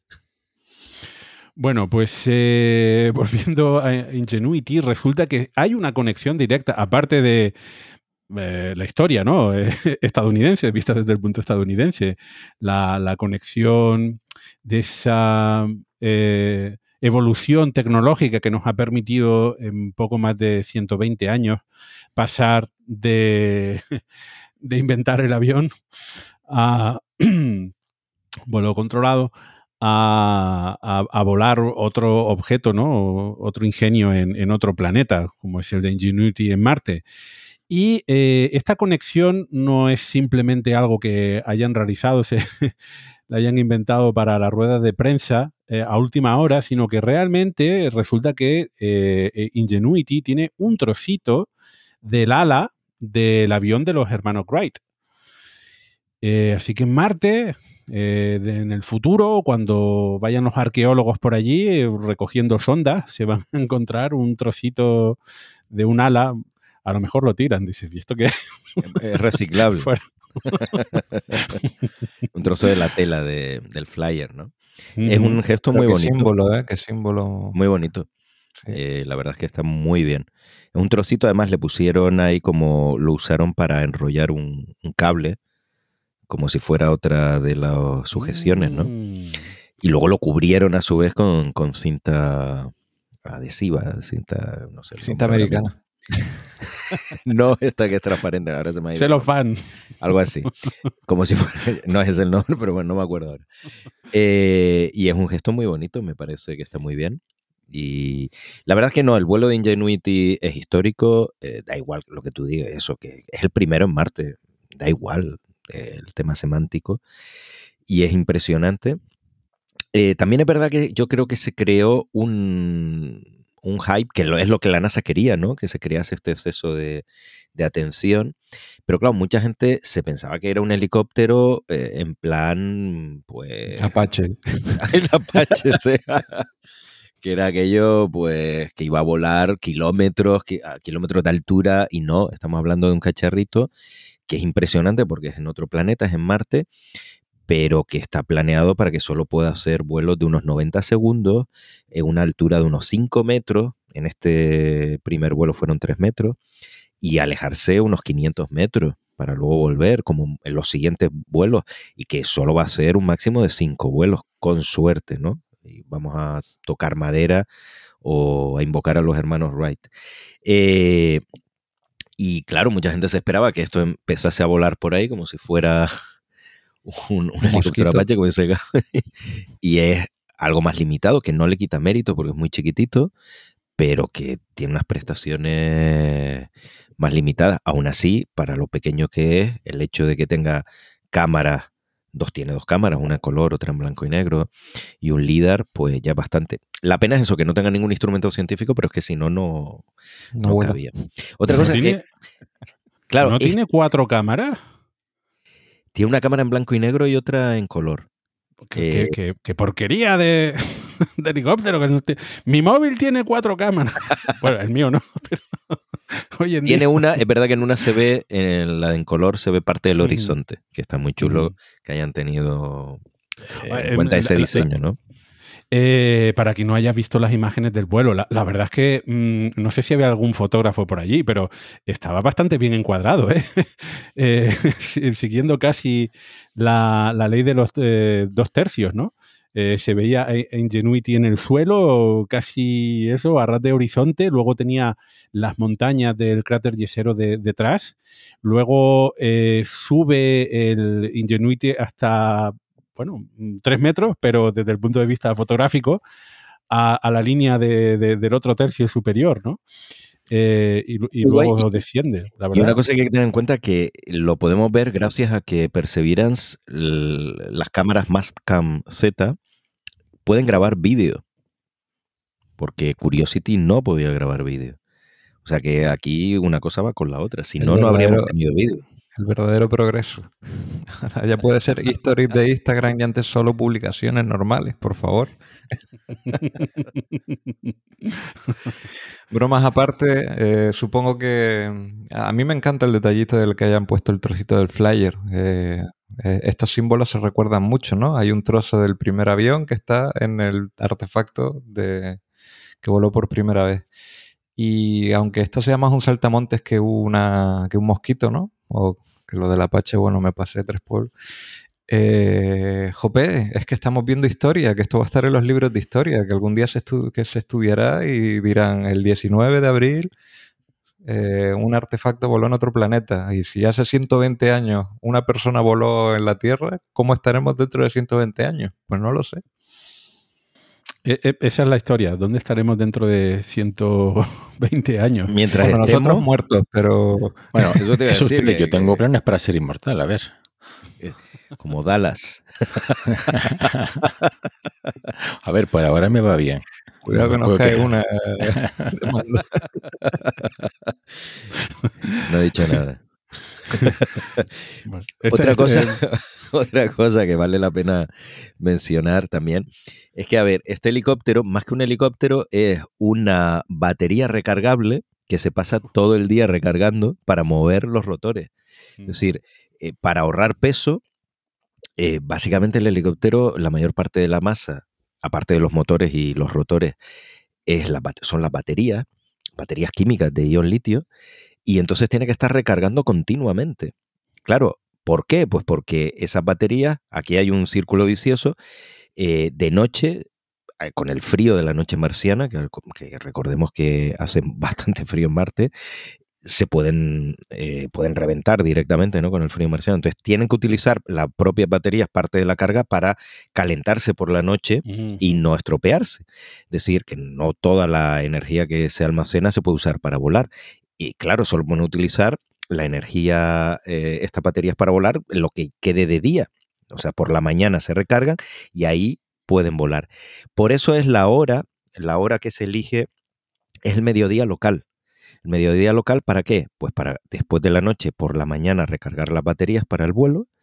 Y luego, si aterriza bien, que en este primer vuelo lo ha hecho, toda la tarde recargarla de cara a sobrevivir la noche. Eso hace que realmente no podemos decir que sea un fallo de diseño, pero porque es un es una sonda, una subsonda muy sencilla y muy barata, pero sí que su flexibilidad en este sentido es casi nula. ¿Por qué? Porque si a esta hora hay mucho viento o hay mucha turbulencia, pues a tomar por saco, porque solo puede volar esa hora. Bueno, hay cierto margen, pero eh, ahí hay un problema, ¿no? Mm, para eso se utiliza la, la estación meteorológica de diseño y construcción española en, Perseverance para saber un poco cómo, está la cosa y hacer predicciones. Em, sí, y si alguien quiere preguntar sobre esto, que vaya a Twitter y le pregunte a Jorge Pla García, que trabaja en MEDA. Y que, un saludo desde aquí, por cierto. Muchos saludos. y que es el que más le puede el que más sabe de Meda y de, Perseverance. A ver, aquí. Les comentar todo esto. Una, una, curiosidad. justamente la fotografía que saca eh, Ingenuity del vuelo, ¿no? Que es mirando hacia el suelo. Ahí se puede ver claramente que es el mediodía, justamente porque la sombra es eh, justo al lado contrario, ¿no? En el suelo. No, no, no, no está muy inclinada, ¿no? Y aquí una pregunta es, ¿por qué las aspas no se ven en movimiento? Eh, porque parece que como que eso, que la, fotografía es instantánea. Entonces, o utilizan un tiempo de exposición muy corto, o no me cuadra mucho en el sentido de que eh, las velocidades de, las aspas parece que eran eh, tremendas, ¿no? O sea, si hay bastante sol y, eso, eh, ¿la exposición de la cámara es suficientemente corta o, a, lo mejor se mueve un poquito y no nos hemos fijado porque la resolución es, muy, es muy pequeña? Es por la forma de captar la luz que tiene esta cámara. Es una cámara eh, que no ha sido diseñada para obtener fotos bonitas, aunque curiosamente esta foto a mí me parece estéticamente muy interesante. Entonces, por lo visto, eh, los detalles técnicos no los controlo, pero lo que sé, así a ver si lo puedo resumir bien, es que, a ver, eh, tiene un tiempo de, digamos que tiene como si tuviera un, un, obturador, ¿no? Pero no es mecánico, es un obturador electrónico, entonces es un obturador que dura muy poco y capta la imagen. Entonces, por eso no se, ve se ven las aspas quietas. ¿Vale? Eso explica el por qué la imagen, vemos las aspas del, helicóptero, no se ven borrosas, como sería lo lógico que le des un poquito de exposición, sino que están quietas. Recordemos que giran a más de 2.500 revoluciones por minuto, o sea que esto no, no es ahí un tío vivo, no, no, está aquí. Pero cuando eso explica el que no se vea eh, borroso. Pero claro, cuando se corta esa exposición, digamos, eh, artificial, la cámara sigue captando fotones, sigue captando luz. Y entonces por eso se ven las aspas. Al final lo que tienes es que hay una parte que se ve, eh, digamos, la parte que se ha movido, pues así más tenue, y el cuerpo del helicóptero se ve más en negro, ¿no? más una sombra más oscura. Mm. Y es por eso, porque ahí no es un obturador, es eso, no es físico, es un proceso electrónico y al cortar pues sigue todavía recibiendo fotones. Eh, cualquier astrofísico sabe de lo que hablas en estos momentos, justamente porque las cámaras SD, muchas de ellas tenían o tienen eh, obturador eh, físico y cuando uno trata de hacer fotometría, pues se encuentra a veces ese problema de que el obturador tarda, es decir, en tiempo físico tarda en cerrarse y hay una parte del sensor que está más expuesto que la otra parte. Pero bueno, Sí, el, proceso no es exactamente así, pero yo creo que se ha mm. entendido, ¿no? Es decir, que En, haces una imagen fija, pero luego lo cortas y por eso se ven las aspas quietas, pero sigues captando luz cuando se ha cortado. Y claro, al captar luz, la sombra más oscura, que es la, del, la fija, digamos, la del cuerpo del helicóptero, se mantiene porque, y aparece más oscura, mientras que las aspas, como ya han girado, el rotor, pues ahí se ve un poquito menos, menos definido, ¿no? En fin, es un efecto muy curioso eh, y que estéticamente es bonito. ¿Mm? Eh, una curiosidad que, a la que hacía referencia al principio de este tema es que hay algo que no esperaban y es la falta de polvo. al menos viendo el vídeo, no se ve que se levante polvo ni durante el ascenso ni durante el descenso. Y ellos esperaban eh, porque de hecho no hay una sola imagen, hay, más imágenes eh, tomadas por el, por el helicóptero, eh, un poquito más cerca de, la Tierra, más, abajo. Y claro, ellos esperaban que esa, esa imagen estuviera ya bastante borrosa por la cantidad de polvo. Pero eso, viendo el vídeo, no se ve que, levante polvo en ningún momento. Y, creo que eso es bastante interesante para, ellos, porque a la hora de diseñar instrumentos en el futuro, ¿no? Si tienen que enviar eh, otros eh, helicópteros a Marte, pues no se te van a tener que preocupar tanto de que eh, si, hay sistemas de navegación visual, pues se quede durante un momento al menos completamente, en fin, inutilizable, ¿no? Porque, porque el polvo oculta el terreno. Es interesante porque, claro, hay, el polvo tiene en Marte muchísimos tamaños, lógicamente, bueno, y en la Tierra. Eh, pero claro, este polvo del que hablamos que se pega a todo es muy, muy fino, es el polvo más pequeñito. Eh, y claro, el que se supone que debía desplazar Ingenuity eh, es más grande. Entonces es curioso que efectivamente no se haya notado el que entren en acción los, rotores.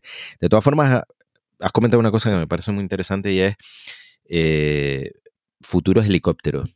Claro, y esa es la gran pregunta. ¿Habrá futuro? ¿Habrá un Ingenuity 2? Porque no hemos entrado en el fondo de la cuestión, y por eso ha habido polémica con este cacharro, que claro, los helicópteros es una idea que mola muchísimo y, todos estamos de acuerdo que esto ha sido histórico, pero sirve para algo. Porque todo el mundo da por sentado que sí, ah, pues ahora un futuro rover va a llevar eh, un helicóptero, lo despliega y lo tiene ahí como si fuera eh, un dron de combate que ve hacia dónde va. O sea, a priori es interesante. El problema es que nos olvidamos que ya para Perseverance o para Curiosity eh, se planifican todo lo que son sus rutas gracias a las imágenes de satélite. Y tenemos satélites como MRO, la Mars Reconnaissance Orbiter, que es un verdadero satélite espía que te hace imágenes de, con una resolución de centímetros en Marte.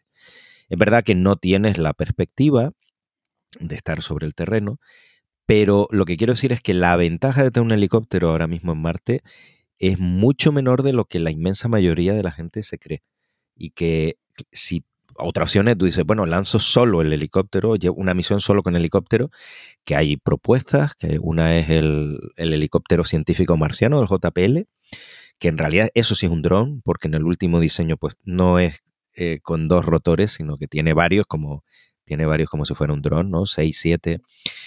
Y el problema es que, claro, volvemos a lo de siempre, para volar necesitas que sea ligero, pero los instrumentos científicos pesan muchísimo. Entonces, claro, eh, te compensa, compensa el poder desplazarte y no tener una carga científica importante. Quizás hace 10 o 20 años sí, porque no conocíamos casi nada de Marte, pero ahora eh, cada vez lanzamos instrumentos científicos más avanzados, porque ya conocemos muchas cosas. Entonces, ¿compensa? Hmm. Mm, pues depende. Entonces, aparte de haber una ecuación del cohete, ¿hay una ecuación del dron? bueno, hay ecuación. Ecuaciones de, dinámica de fluidos, sí. ¿Cuánto se elevaba Ingenuity? ¿5 metros, Daniel? Máximo, sí. Máximo. Pues un periscopio al siguiente rover que mandemos de 5 metros de altura y se acabó el tema. Esa otra. Es que, claro, Marte no se caracteriza por sus selvas y, sus accidentes geográficos, eh, cadenas montañosas, no sé. No le veo yo, no digo que no tenga, ¿eh? y no digo que en el futuro no se pueda lanzar, porque eh, evidentemente una misión de este tipo podría recorrer mucha más superficie que, un rover. Pero es que ahora mismo la investigación de Marte está en otra fase. Ya digo, eso hace 10, 20, 30 años, maravilloso. Pero ahora mismo con satélites tenemos una resolución brutal eh, desde la, desde la órbita. Entonces lo que queremos, la fase que estamos de exploración de Marte es investigar y analizar el terreno con instrumentos muy avanzados. Y claro, ya digo, un dron no te lo permite porque tienes que miniaturizar para que pese menos. sea, en un rover o en, eh, en un lander fijo vas a poder llevar instrumentos mucho más masivos que en, un dron o helicóptero, llámalo como quieras. Ya digo, no significa que no se pueda lanzar o que haya sitios, se me ocurren los casquetes polares que se han propuesto, eh, algún sitio donde haya mucha diferencia de altitud Altura. y que ahí pueda ser interesante, un dron, un helicóptero, pero ya digo, es mucho menos práctico y mucho menos útil de lo que la gente se cree. Y habría que Mm. buscar el nicho del Para equilibrio. buscar Claro. entradas en tubos de lava también nos vale el satélite, por ejemplo. Ahí está. Ahí está. Que ese sería como lo pero- más útil que veo yo para... Pero, pero para entrar, para entrar en una cueva. eh, Hombre, meter un cacharro como un uno que con la con las aspas. La cobertura mal. Sí, Sí, todo mal, cobertura. todo mal, me da mucho miedo. Hombre, a ver, de estos youtubers que van con drones. eh, Oye, en, aero- en Prometheus lo hicieron, ¿qué pasa? No, por favor, Tenía- ahí ¿Y cómo tenían le fue? atmósfera que se quitaron el, ca- el casco y todo. Prometheus, ya. Vamos Siempre, no sé cómo acabamos volviendo a esta peli, Víctor. Cancelado ya. O sea, Por cierto, hablando de películas, eh, Arnold Schwarzenegger Ah, sí. eh, grabó un vídeo de felicitación al equipo. Y además, en, en ese, al equipo de, del JPL, de la NASA, eh, por este hito, ¿no? De, de haber ah, Grande en, en Marte. Vale, y hay dos referencias que, que él hizo durante, durante el vídeo. Eh, uno de ellos es Get Your Ass to Mars, que no sé cómo se dobló eso al, español en Desafío Total, pero es una referencia a Desafío Total y vendría a ser algo así como Mueve tu culo a Marte. Eh, y la otra referencia que hizo a otra película es Get to the Chopa, que tuvimos que mirarlo en internet porque no sabíamos de dónde venía. Ustedes, ustedes, por favor. Sí. No saber que eso viene de. piensa, es que esa peli la, la he visto en español nada más, entonces no sabía que Chopa era eso. Claro, es Chopper es helicóptero, pero con el acento austriaco Chopa. Chopa. de- del gran Arnold. El, el acento austriaco, su, su inglés austriaco, ¿no? o sea que eso es. eh, em, vete, vete al helicóptero, o súbete al helicóptero. Mm. De depredador, casi nada. Peliculón. Hablando. eh, iba a comentar que hay una persona viva eh, en nuestro planeta que estaba viva en 1903 y, y ha podido al menos vivir, porque no sé si habrá estado atenta a las noticias, ha, ha podido vivir también eh, eso, la, este hito del- de este primer vuelo de- del helicóptero en Marte. Eh, es una persona que vive de 118 años, años que vive en Japón. Kane Tanaka, lo, lo acabo de Kane buscar. Tanaka. Sí, sí, Sí, sí, 118 años. Ahí Casi nada, madre mía. Pues casi nada. Por eso, por eso les decía que Pero bueno, no, se acordará del vuelo de los hermanos Great porque nació en 1903. no estaba viva, simplemente, claro. Claro, pero imaginemos lo que ha visto esa mujer Ah, bueno, desde durante ese- toda su vida, ¿eh? sin duda. Lo que, Va en lo que Japón de que principio del vivir. siglo XX. que Entre otras cosas, ¿no? La Segunda Guerra Mundial, la llegada de, de los humanos a la Luna. La eh, eso de de Instagram, TikTok. esos grandes eventos de la historia de la humanidad. Y has ido directamente a la segunda, pero la primera también, ¿sabes? Eh, aunque era Así chiquitita que- también, pero bueno. Bueno, pues eh, vamos a ver qué nos depara, porque de hecho este no va a ser el único vuelo, hay otros planeados. Y cuatro, cuatro. Y, a ver si todos van eh, bien. Lo que han dicho es que cada vuelo intentarán ser eh, más complejos que el anterior y que lo que quieren hacer es poner al, al cacharrito, llevarlo al límite que no sé exactamente a qué se refieren. eh, me imagino que tienen esos vuelos cada vez, eso, harán más cosas.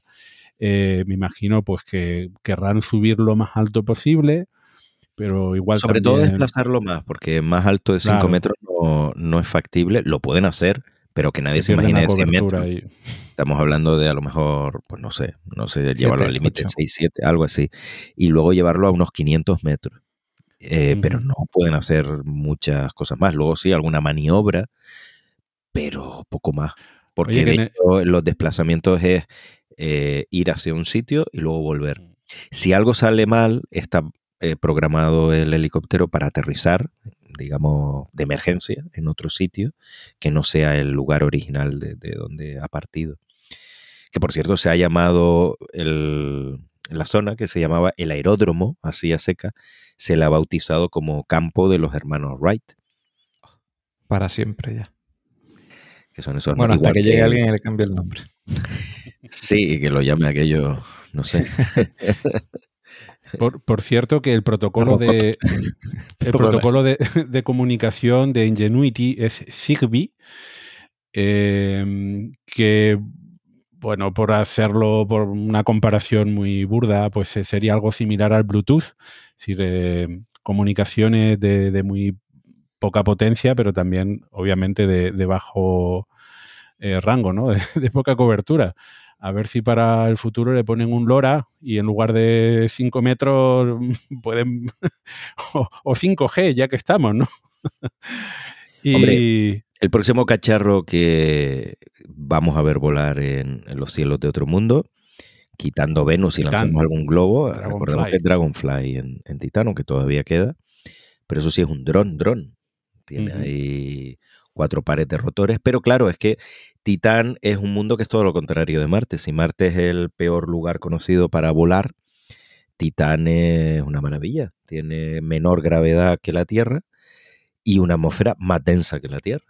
Con lo cual es fantástico para volar.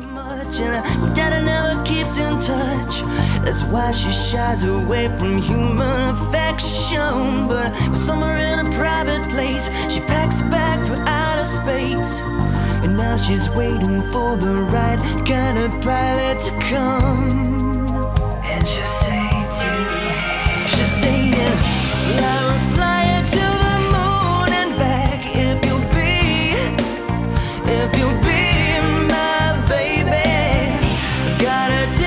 Bueno, no podía faltar en este programa, como comentamos en la introducción, en la presentación, eh, este asunto que nos ha cogido, pillado un poquito por sorpresa, porque la NASA ha elegido eh, la Starship de SpaceX, el, pedazo de cohete que andan construyendo, que todavía no está construido, para en un futuro aterrizar eh, en la Luna de forma tripulada.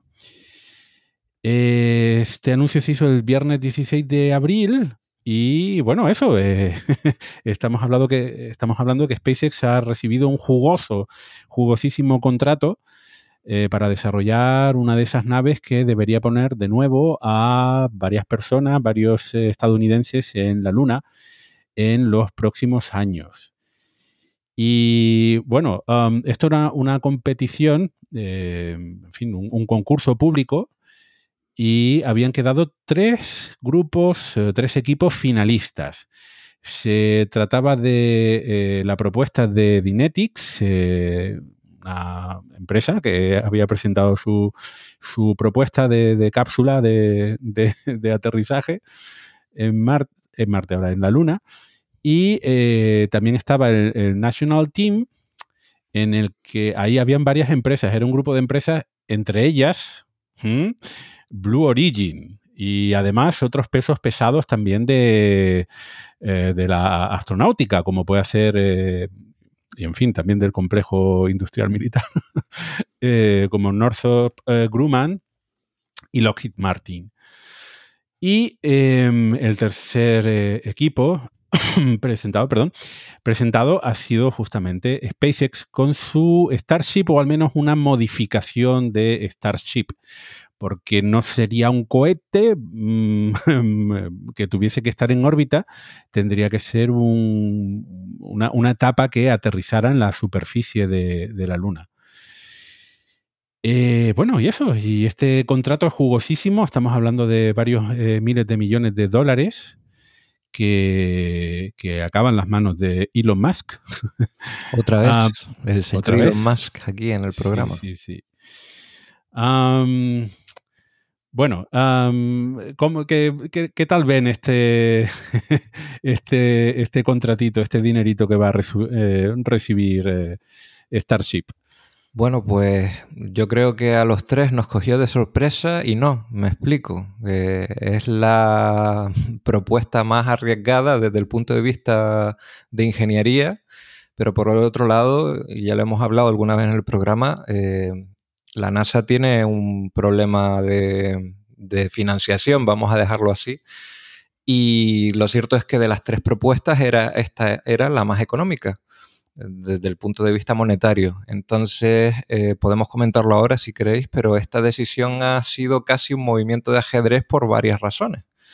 Bueno, la primera es el dinero, porque la propuesta de National Teams era mm, cuatro veces más cara y la de Dynetics, pues dos veces más cara que la de SpaceX.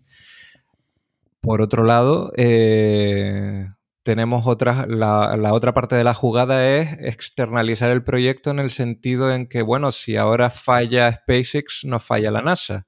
Pero si lo consigue SpaceX, es éxito de la NASA, se sale adelante con un presupuesto limitado y encima se, se ayuda al desarrollo de una nave que no solo va a servir, bueno, esta sería la variante lunar para este proyecto de Artemisa 3, pero todos sabemos aquí que también serviría para el desarrollo de la Starship propiamente dicho y por lo tanto la conquista de Marte un poco más cerca.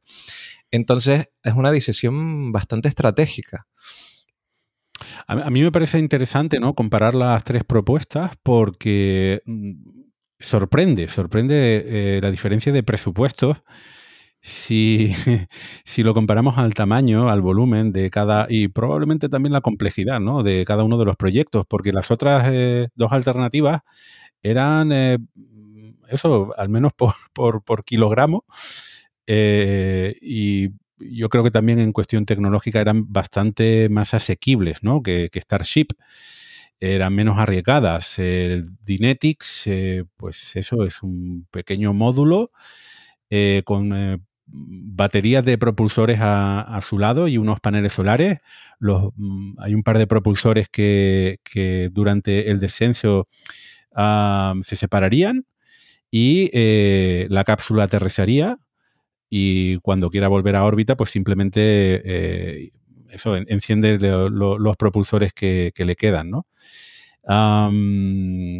mientras que luego la, propuesta del National Team tiene al menos eh, las patas, ¿no? Me, suenan mucho a las eh, cápsulas de Apolo, ¿no? Al módulo lunar, pero eso más grande, es un poquito más grande que, el módulo lunar, aunque por ahí va, ¿no? Y luego lo de SpaceX, la Starship, en comparación con esta, en comparación con estas dos naves, es, es algo de ciencia ficción. Totalmente. o sea, la Starship podría llevar dentro de ella las naves de, de, la, de, la, competencia y llevarlas a la luna y soltarlas por allí. Aunque bueno, cuidado porque en las representaciones que salen de, de Dynetics y de Blue Origin, el National Team es Blue Origin. Básicamente. otra, ya está. Eh, es Besos. Y, y bueno, esa es otra variante que esto ha sido este contrato, esta pérdida del contrato para Blue Origin ha sido otra bofetada para la empresa de Besos, para su cohete New Glenn, que iba a usar para este módulo lunar, para el HLS, el Human Landing System, ¿no? Eh, porque recordemos que hace poco que el gobierno de Estados Unidos, tanto los militares como, sobre todo los militares, pues le han dado una bofetada a Besos al no aprovechar el cohete New Glenn para sus contratos. Así que este es otro revés que sufre Besos. Eh, y además frente a SpaceX, ¿no? Frente a ese duelo de, de supermillonarios. De supervillanos. de supervillanos, supermillonarios. Quieren bueno, quieren malo. Eso siempre es el malo, será al final el bueno. Bueno, eh, bueno, en todo caso, que los módulos lunares, la propuesta de, National del, de Blue Origin, básicamente, en realidad es más grande porque tiene otra etapa que no sale normalmente en las imágenes para poder viajar desde la órbita donde va a acoplarse la nave Orión con el módulo lunar con, eh, para ir hasta la superficie, hasta la, a la órbita baja. Hay que, a ver, hay que decir que el módulo lunar del programa Artemisa, mm, la nave Orión se va a poner, la nave Orión tripulada en una órbita que se llama NRHO, una órbita casi rectilínea de Halo, se llama, que es una órbita muy elíptica alrededor de la Luna, eh, sin estación Gateway, porque para al menos la primera misión, la Artemisa 3, no va a haber estación Gateway, y ahí se acopla con el módulo lunar directamente, sin Gateway. ¿Por qué esta órbita y no una órbita baja como la del Apolo? Pues porque la nave Orión no tiene suficiente potencia. El módulo de servicio europeo, pero no es culpa de Europa, sino del diseño original de, hace 10 años, el módulo de servicio de la nave Orión no tiene, no tiene potencia para ir a la órbita baja. Entonces hay que de alguna forma ir de esta órbita elíptica a la órbita baja y luego a la superficie.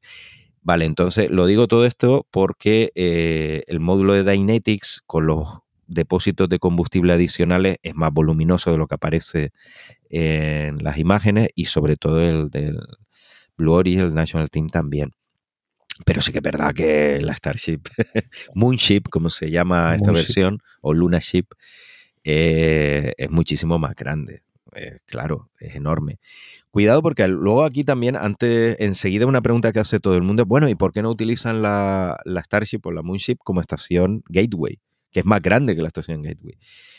Claro, bueno, es posible, se puede hacer una variante, ¿por qué no? Pero aquí ya la gente empieza a adelantarse a los acontecimientos. A ver, la mayor parte del volumen de Starship eh, son los tanques de metano y de oxígeno líquido. Eso directamente no lo puedes aprovechar como volumen útil ni para un módulo lunar ni para una estación espacial. Y luego que Starship no está diseñada para estar continuamente en, en órbita, ¿no? En órbita lunar. ¿Se puede imaginar una especie de estación espacial basada en Starships unidas? Pues sí, claro. Pero que no es tan fácil, ¿no? No es como ponerlo directamente. No, pero es más complejo. Sí, que, sí que da la impresión de que cuando sí, sí, eh, se, acopla a, Gateway, en lugar de la tripulación de la Starship ir, a la Gateway, es al contrario. No, o en la, imagen que todo el mundo causa, bueno, le causa asombro es esa nave Orión chiquitita al lado de la Starship, ¿no? Que se va a acoplar y tú dices, bueno, ¿y, esto qué es? ¿No? Porque en el programa Apolo el módulo de mando y servicio era la grande. Claro, es verdad que en el programa eh, Constelación de la NASA de la década pasada, de la primera década de este siglo, pues sí que es verdad que el módulo lunar era más grande que la nave Orión, el, el ESAM, el, el Altair. Pero esto es una, vamos, una diferencia brutal.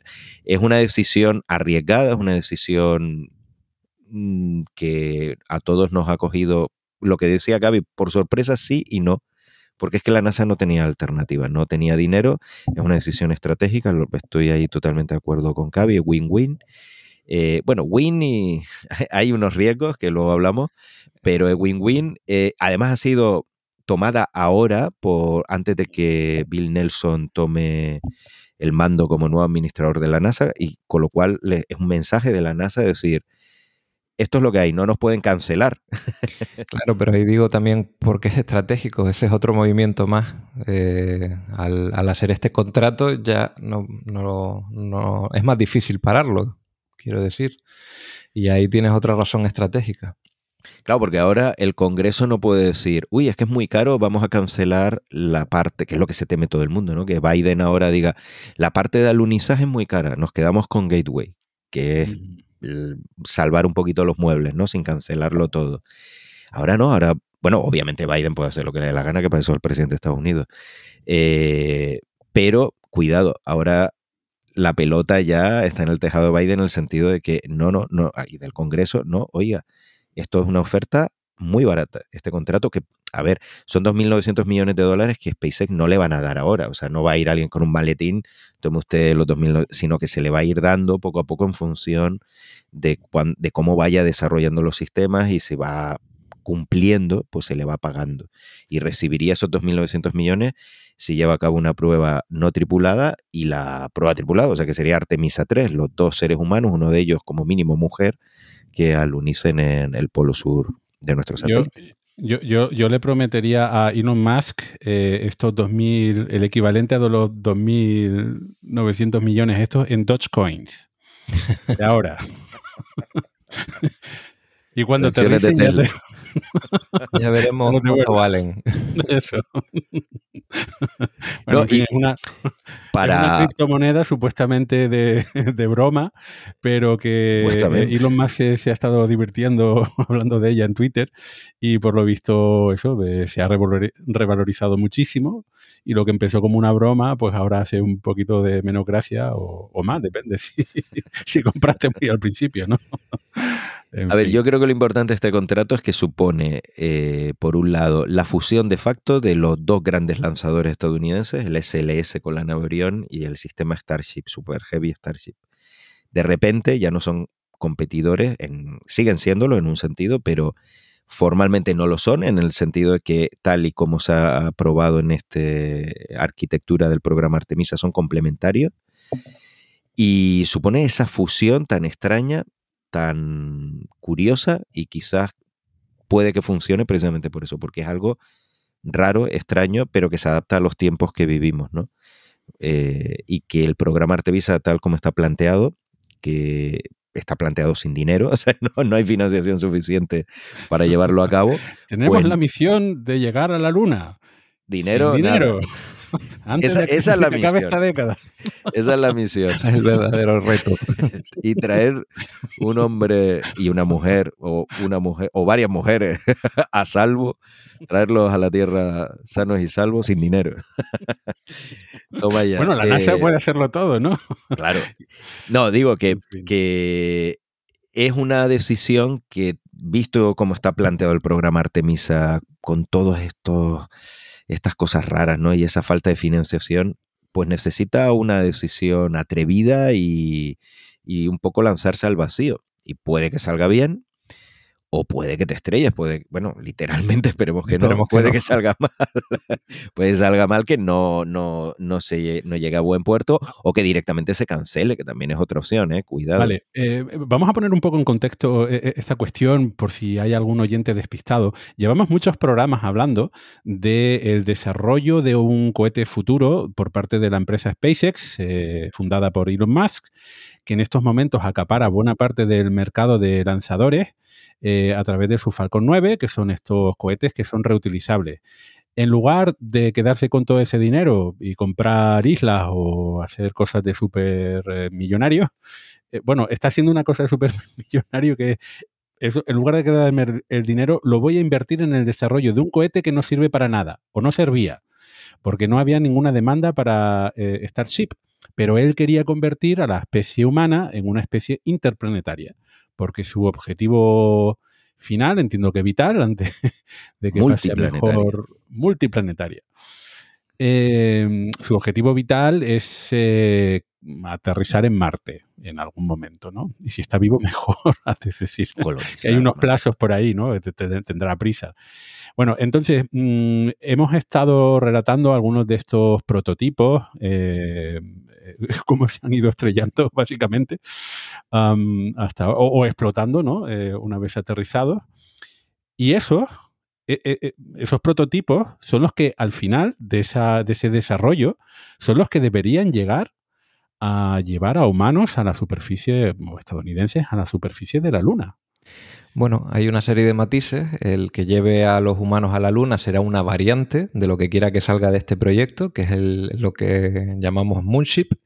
Pero bueno, básicamente es el, prácticamente ¿no? el mismo cohete con su, salvando las diferencias. Como por ejemplo, eh, una de las diferencias más importantes es que como no va a volver a la Tierra, sino que sirve para subir, que se acople la Orión, y aterrizar en la Luna y volver a sacarlos de allí, eh, no tendrá escudo térmico. Algo que en teoría, en teoría no, seguro, debería tener la, Starship si quieren volver de una pieza a sanos y salvos a la Tierra. En este caso, esa misión le corresponde a la Orión, eh, traerlos de vuelta a casa. Entonces, esta versión no tendría escudo térmico, se ahorran esa parte. Y hay otras mm, di- diferencias, eh, por ejemplo, eh, además de que no tiene escudo térmico, pues una serie de propulsores que van a ser distintos, porque como aluniza, eh, los propulsores originales levantarían demasiado regolito, así que necesitan unos propulsores de menor potencia para alunizar.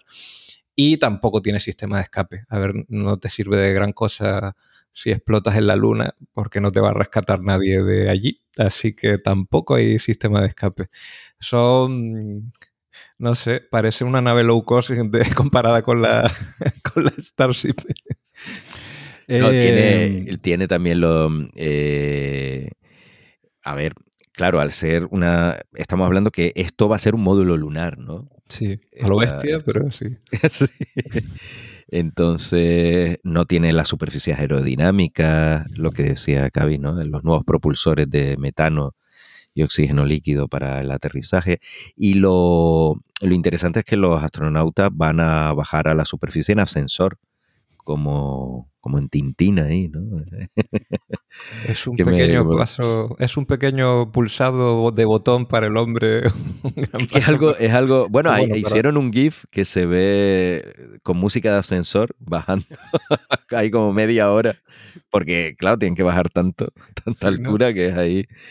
Eh, no sé, él, ya digo, si lo logran, evidentemente sería un éxito para la NASA y para SpaceX sería la bomba sería la bomba porque pasarían a la historia como la empresa que ayudó a la NASA a poner los primeros seres humanos en la Luna desde el programa Apolo.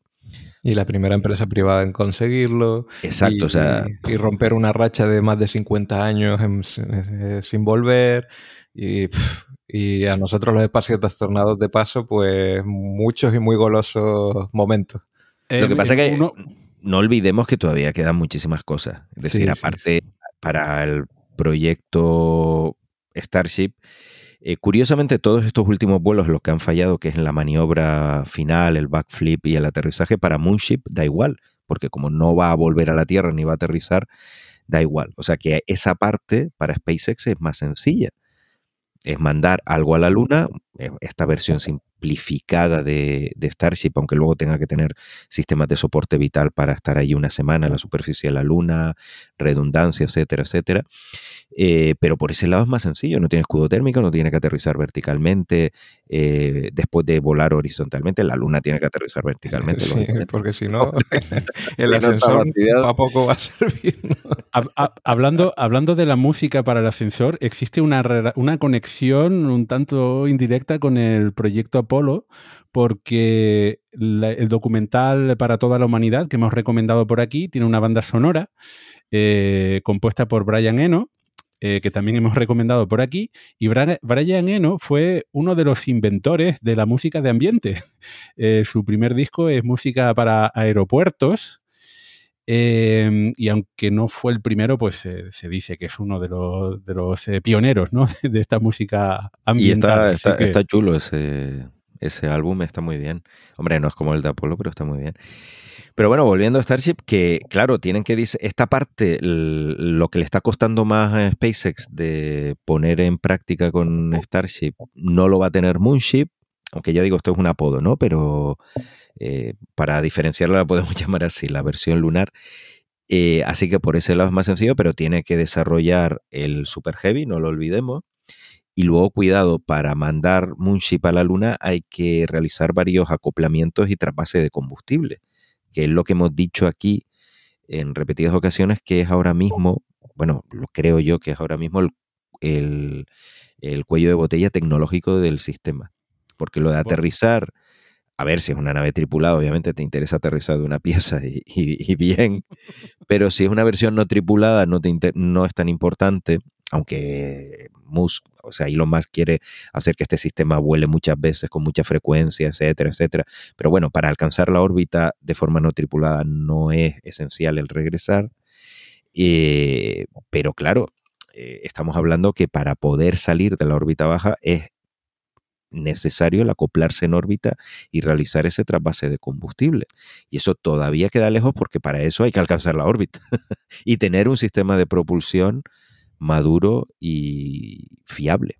Así que ahí está. A ver, ¿lo puede hacer SpaceX? Sí. Además tiene una ventaja con eh, Artemisa que no tiene la presión de eh, que sea un sistema comercial en el que tiene que hacer muchos lanzamientos en poco tiempo para lanzar muchos satélites, etcétera, sino que al ser un lanzamiento gubernamental, pues bueno, eh, lo, tiene ahí, tiene lo tiene más sencillo. Lo que hay que ver es cuántos acoplamientos necesita en órbita. No se sabe, dos, tres, cuatro, no lo sabemos a día de hoy. Y claro, en función de eso, pues veremos si es más factible o no el sistema. Lo que me lleva a recordar, perdona Víctor, eh, que la fecha que está puesta preventivamente es 2024, que aquí no nos la creemos, pero bueno. Sí, eh, por recordarlo también, el proyecto Artemisa fue impulsado por la administración anterior eh, estadounidense, por, por la administración Trump, en parte como competencia, digamos, o como respuesta a los planes eh, chinos, ¿no? Que van también como un cohete, eh, incluidos los, planes de tripulados, ¿no?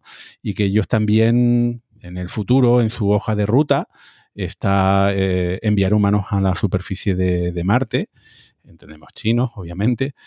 Em, y, bueno, ahí van con su... En la Luna, en la Luna que van con, con Chang'e, con sus misiones, que eh, en parte es eso, aprender eh, cómo, desarrollar todas estas tecnologías eh, poquito a poco. Em, eso, y, él se había propuesto la, fecha de 2024. ¿Por qué 2024? Porque si hubiese ganado el segundo eh, la, segunda legislatura, pues era final de su mandato, ¿no? Y, hubiese sido un cierre estupendo. Pero bueno, no había presupuesto, no pusieron el dinero necesario para hacer un desarrollo así rapidísimo, eh, que probablemente tampoco era factible. Eh, con mucho dinero sí, con mucho, mucho dinero.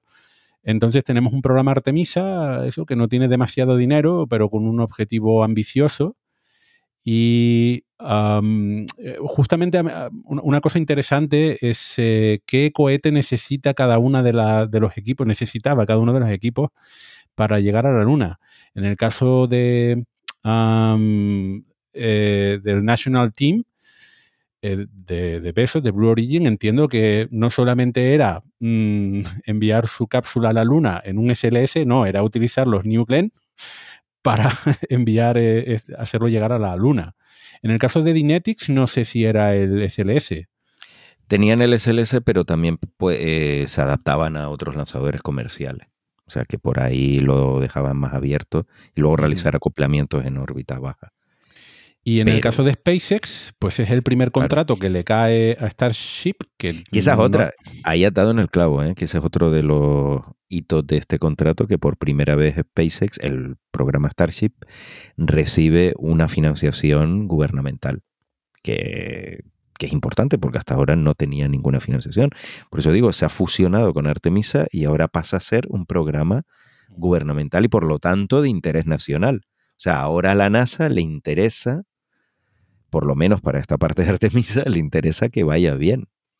Sí, antes era un sueño de Elon Musk. Era un, su proyecto. Bueno, sigue siendo. sí, pero ahora es más cosas, ¿no? Con dinero, pero sigue siendo un sueño. No, quiero decir, más cosas, ahora es más cosas. Eh, eh, quiero decir, la, impresión que yo tengo, eh, me quedé de piedra, ¿no? Al leer la noticia porque es que mm, solamente tenemos prototipos ahí, pero prototipos no de juguete, pero, o sea, son prometedores, pero casi. Todo lo que queda hasta desarrollar un eh, lanzador orbital y encima que se puedan acoplar y, en fin, eh, quedan muchos, muchos, muchos. Tienen todavía muchísimo que demostrar. Imposible, probablemente no es, pero dificultoso sí. Entonces, eh, no sé si les va a gustar esta comparación, pero en mi mente tengo algo así. ¿No estamos justamente en un momento similar al del proyecto Apolo?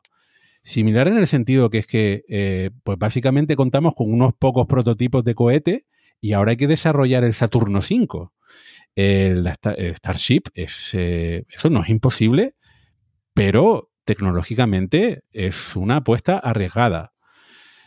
Eh, ¿Creen que, la similitud es...? Eh, Hombre, aquí son dos Saturno 5, porque está eh, el sistema Starship Super Heavy y el SLS, que también es un super lanzador. O sea que aquí va por partida doble. No sé, eh, a ver, yo creo que es lo que hemos hablado antes, que la NASA no tenía opciones. Vale, uno dice, Starship es arriesgado, pero ¿cómo estaba Dynetics y el National Team? el New Glenn no vuela, ni va a volar le queda mucho todavía para que vuele. Dynetics necesitaba el SLS, que es un cohete carísimo, También se podía usar otros lanzadores, pero ahí ya estamos metiendo entonces otros eh, cohetes en, la ecuación, de otras empresas me refiero, no solo de Dynetics, pues metes también a Blue Origin, metes a otras. Entonces, claro, realmente la NASA dice, bueno, es que los otros, la competencia tampoco está para echar cohetes. Así que nos quedamos con Nunca esto. mejor que dicho. Están igual, pero si les sale bien, eh, es la bomba, ¿no? Eh, nunca Espero mejor que no literalmente. ¿no? literalmente no, por favor. No, por los últimos, las últimas pruebas, sí. Eh, entonces, y luego, claro, el precio. Es que le están ofreciendo una cuarta parte del- de la opción, digamos, favorita a nivel tradicional, que todo el mundo daba por favorita porque era la arquitectura más, seguida, más segura y más fiable y más tradicional, que era la de Blue Origin. Pero es que SpaceX se lo hace por un 25%. Entonces, claro, no, la NASA no tenía ninguna opción. O sea, la, la única opción hu- hubiese sido cancelar la parte del alunizaje o retrasarlo, decirlo, mira, no lo vemos claro, la verdad que esto, y cancelamos esto, la parte del alunizaje, y ya veremos. Eso no era una opción tampoco. Así que mm, era lo único que podía hacer con la cabeza fría, aunque sea una locura, de, es que las otras opciones tampoco garantizaban nada. Pero, pero vamos a ver, una queja bastante habitual en las contrataciones públicas es que las eh, empresas eh, participantes, concursantes, tiran muy para abajo los contratos, se los llevan y al final eh, incurren en retrasos o en sobrecostes. Que luego la administración pública tiene que poner el dinero ahí. ¿no? Y ahí le has dado, ahí nos guste o no nos guste SpaceX, SpaceX ha cumplido con sus contratos. Más o menos. Pero, o sea, en general sí. Eh, en, el en el contrato para desarrollar la Dragon y el Falcon 9, en el contrato para desar- desarrollar la Crew Dragon, le ha salido una fracción del coste. No hay más que ver la Crew Dragon con la Starliner de Boeing, por favor. O sea que es una pesadilla lo de Es- Boeing. Esa experiencia con SpaceX previa puede haber también decantado esta decisión perfectamente, porque justamente no quieren con que le vuelva a pasar con cualquier otro jugador si ya con un SpaceX se ha cumplido. Y además todos conocemos, por lo menos los habituales en este programa, conocemos el llamado calendario Musk, que es que este hombre tiene prisa con todo. Entonces, eh, bueno, eh, es un punto a su favor para cumplir con esas fechas.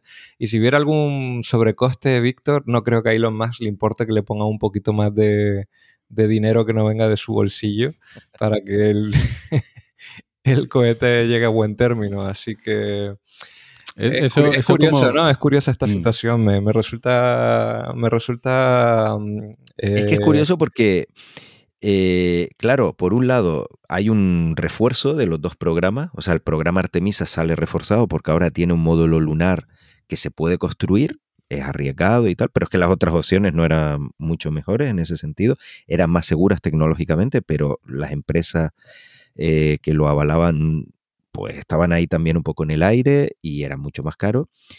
Eh, todos salen reforzados pero también heredan ahí sus riesgos. Por ejemplo, evidentemente la NASA aquí pues ha metido el lobo en, en la granja, ¿no? La ha metido aquí porque si Starship, vale, Moonship es una cosa, pero si el proyecto sale adelante y la versión tripulada normal, ¿no? Como la que va a ir alrededor de la Luna con el millonario japonés, con Maezawa y, y sus artistas, bueno, que ahora no son artistas, ahora no, cualquiera no. ahí. Primero iba a buscar novia, luego... Ahora es bueno, en cualquiera que le caiga en gracia. a, ver qué pasa en esa nave, ¿no? Bueno, eh, eh, esa versión tradicional de la Starship que vuelve a la Tierra y con suerte de una pieza aterriza verticalmente, también tendrá más posibilidades de salir adelante. Y ahora, además, con el dinero del gobierno de Estados Unidos. Entonces, si SpaceX, después de tener la Moonship lista, consigue tener la Starship lista, la Starship canónica, tradicional, de repente, claro, la parte del SLS y el Orión es redundante, sobra. Pues oye, pues ya que estás, quítate de ahí y mando mis astronautas en una Starship normal que se pueda acoplar en órbita lunar con la Moonship, aterriza, o incluso con otra Starship, no, ni siquiera tiene que ser ya una Moonship, sino otra Starship. O sea, ya ellos tienen eh, la tecnología, los vehículos, y ellos se los guisan y ellos se los comen. No necesitan al SLS ni a la Orión para nada. Entonces, la NASA corre ese riesgo ahí. Y también SpaceX tiene un riesgo menos importante, pero tiene uno, es que la participación Artemisa, bueno, por narices va a hacer que si realmente se concentra en esto, se desvíe del objetivo de Marte, que es el objetivo de Elon Musk. O sea, se tiene que concentrar ahora en la Luna, le guste o no. Sí, no. Quiero decir, es un desvío, sí, pero, pero que, le da más seguridad al proyecto, que no es tan volátil, que no está tan en el aire. Desarrollado el, Super Heavy, desarrollado el Moonship, desarrollado los acoples en órbita, si se desarrollan, demostrado que se pueden mover 28 motores, 28 eran, es que ya no me acuerdo el número, 28 motores a la vez, que ya, que, que ojo, cuando todo eso esté probado, eh, de repente el proyecto Starship y Marte siguen estando más cerca. A lo mejor hay, hay un retraso desde el punto de vista eh, ideal, pero desde el punto de vista práctico probablemente no. de, hecho, claro, es que de hecho puede ser un impulso, porque ahora van a contar con a, lo mejor algún aval eh, bancario para pedir préstamos y, acelerar el desarrollo. Pero como decías, el dinero no se lo dan hasta que no consigan el, el objetivo. Claro, no, un impulso al proyecto es, pero tiene que ir a la luna. Sí, sí, sí. y, Estamos de acuerdo. y tienes una capacidad limitada, o sea, por mucho que Elon Musk sueñe con lanzar eso, un, Starship cada día, pero el eh, durante los primeros años no. El contraejemplo que te iba a dar es justamente los Falcon 9 con todos esos lanzamientos que está haciendo de Starlink. Que, hombre, no, no, no es lo mismo, pero es que uno podría decir, oh, es que la NASA quiere que te centres en, los lanzamientos de Crew Dragon. Hombre, pues que tengo recursos para hacer los Crew Dragon, eh, los de Starlink y los comerciales. No, no, yo creo que SpaceX sale reforzado, o sea, es el gran ganador de, de esta situación ponía ese ejemplo simplemente para ver que, bueno, que cada uno también tiene su... es una relación compleja, pero evidentemente SpaceX sale reforzadísimo. Como empresa, como el proyecto Starship sale reforzado a nivel económico, a nivel de de repente de ser una locura personal de Elon Musk, ojo, ahora es un señor proyecto de la NASA, oficialmente se puede vender así, por si bueno, no es que necesitase tampoco venderse porque lo conoce todo el mundo, pero cuidado, tiene el aval del gobierno de Estados Unidos y 3 y mil millones que te van a dar si lo haces. O sea, eh, el beneficio principal en este sentido es para SpaceX. Para Artemisa y para la NASA, pues que si lo sacan adelante y si el Congreso no lo cancela, eh, pues básicamente eso, que no lo cancela, es el, beneficio, porque todos estábamos dando por sentado que Biden iba a cancelar o retrasar, bueno, ¿quién dice cancelar, eh, posponer de forma indefinida eh, la parte de alunizaje por lo menos?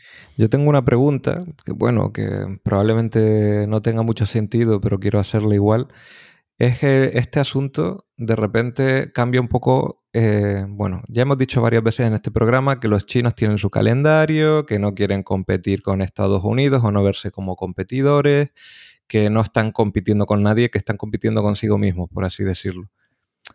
Pero en el fondo, aquí hay una competición. De repente, si este proyecto ha cogido la solidez que tiene que coger, por, por lo menos para tomarlo más en serio de cómo nos lo tomamos hasta ahora, sabiendo que el calendario chino era también colocar a un astronauta en la superficie lunar, esta competición puede realmente acelerar algún plan eh, o alguna misión de los que tiene China programadas realmente ya sé que no estás ni en la cabeza ni, tienes espías allí en, el país que te digan nada, que, sepamos, que sepamos, no lo sabemos.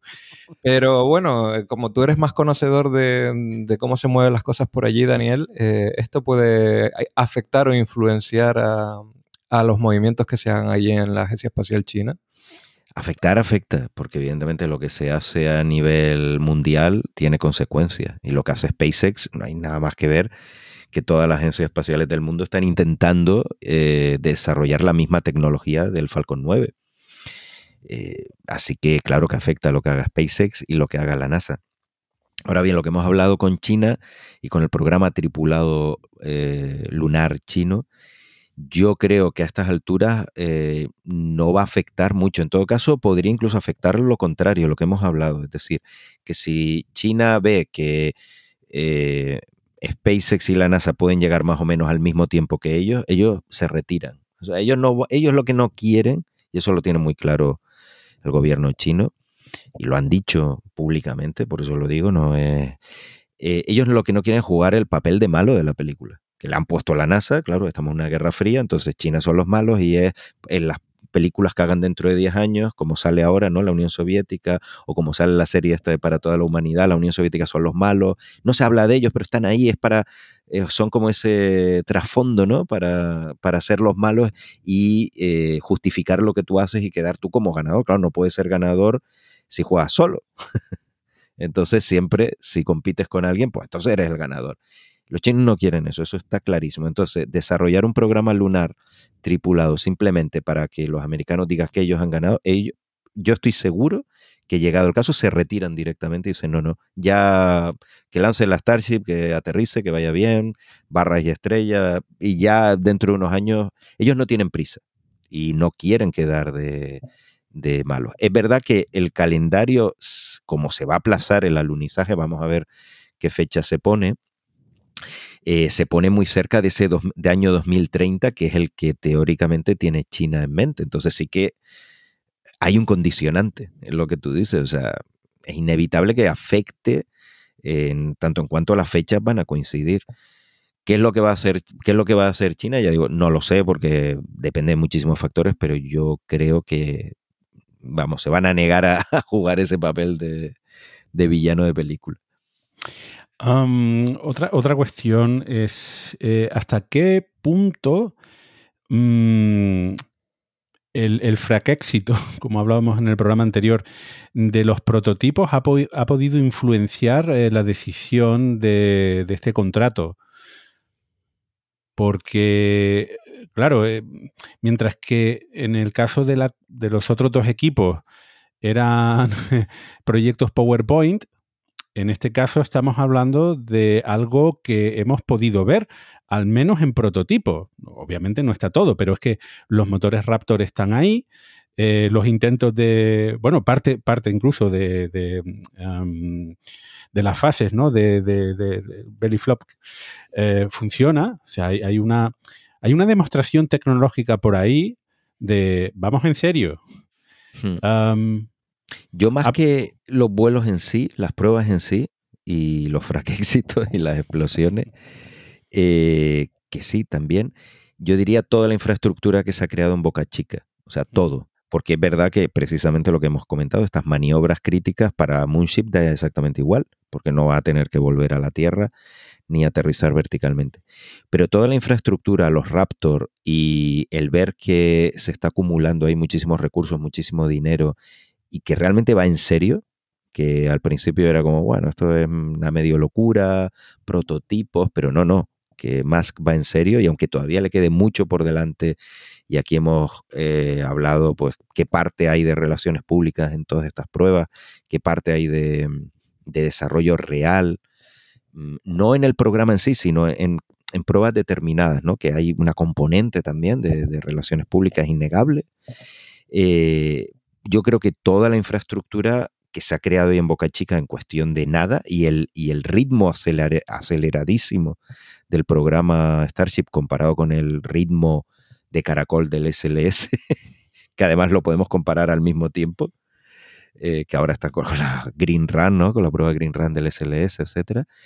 Pues eso yo creo que sí que eh, ha sido importante y ha sido una parte de, ha jugado un papel importante en la decisión, ¿no? Porque SpaceX ha demostrado que puede movilizar muchísimos recursos en muy poco tiempo y que van en serio. De hecho, en tu blog tienes una captura de, pantalla, bueno, de pantalla, de, documento, que es la calificación de las tres propuestas según la NASA. Eh, son dos columnas, una para la puntuación técnica, factor 1, y luego tenías otra que era eh, la puntuación de la gestión, el factor 3. Eh, la puntuación técnica, pues Blue Origin era aceptable, eh, Dynetics eh, marginal. y Traducción, caca. Y, técnica, ojo, ¿eh? Y, em, y, en el caso de SpaceX, eso, la, la, puntuación técnica también era aceptable, exactamente igual que Blue Origin.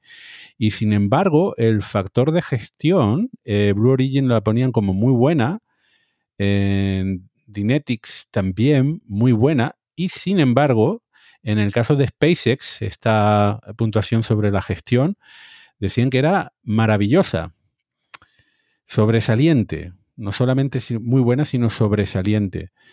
Eh, quizás en ese sobresaliente está incluido lo que tú comentas de, de, lo que están haciendo en Boca Chica. Yo creo que sí, evidentemente, y también eh, los programas pasados eh, con la NASA, ¿no? Con la Dragon y la, la Crew, Crew Dragon. Dragon claro. SpaceX ha cumplido en los programas con la NASA. No como Boeing. No como Boeing con la Starliner. Pullita, pullita. es que de verdad lo de Boeing es increíble, lo hemos dicho muchas veces, ¿no? Pero están diseñando y construyendo la Starliner y la van, a, lanzar este año. Bueno, vamos a ver si la lanzan o no. Pero es la empresa que ha diseñado y construido una nave espacial tripulada, empresa y organización que ha, ha construido una nave espacial tripulada y que menos ganas eh, ha tenido de hacerlo. O sea, y lo hace con una desgana, o sea, es que solo le falta salir y decir, bueno, venga, sí. Es que tenemos problemas con otros aviones y también tenemos que mirarlo. Qué, pero qué pereza, venga, vale. Y la NASA, no, venga, láncelo. Ah, bueno. Pero que te estamos pagando miles de millones por construir la Star. Ah, mira, lo dejo. No, no, no, sigue.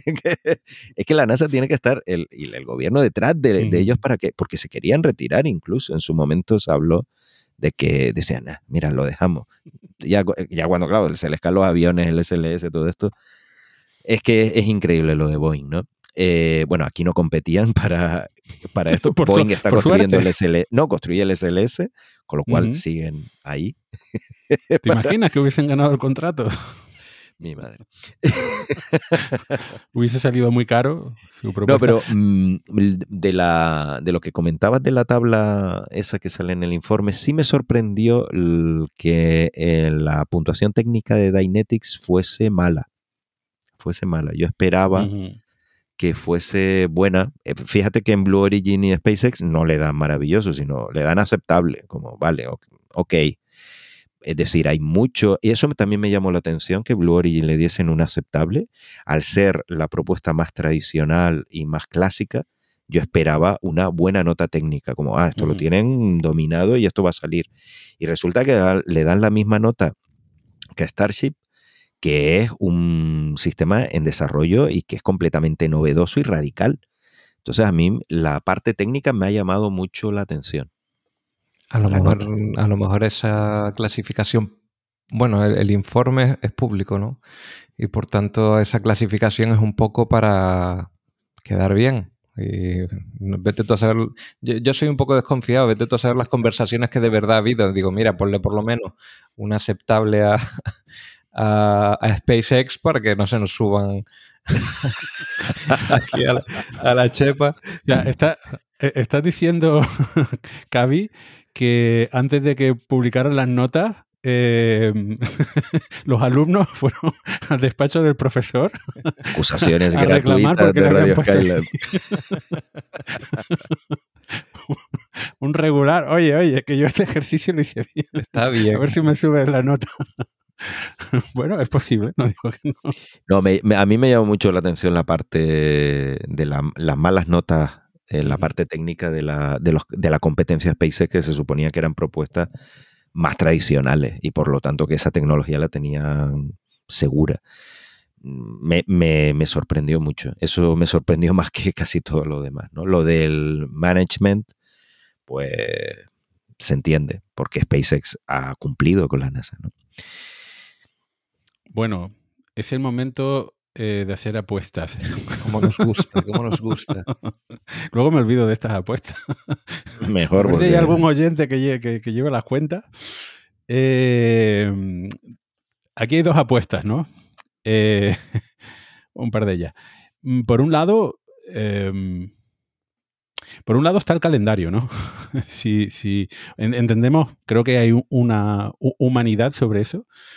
Humanidad eh, sobre que la, administración actual definitivamente aplazará, eh, porque en 2024 es completamente inviable, en tres años no se puede hacer nada de nada, y pues 2028 o lo que quede, pues, o a lo mejor a final de, la década, estamos ahí, para que se cumplían los 60 años de, Yuri Gagarin.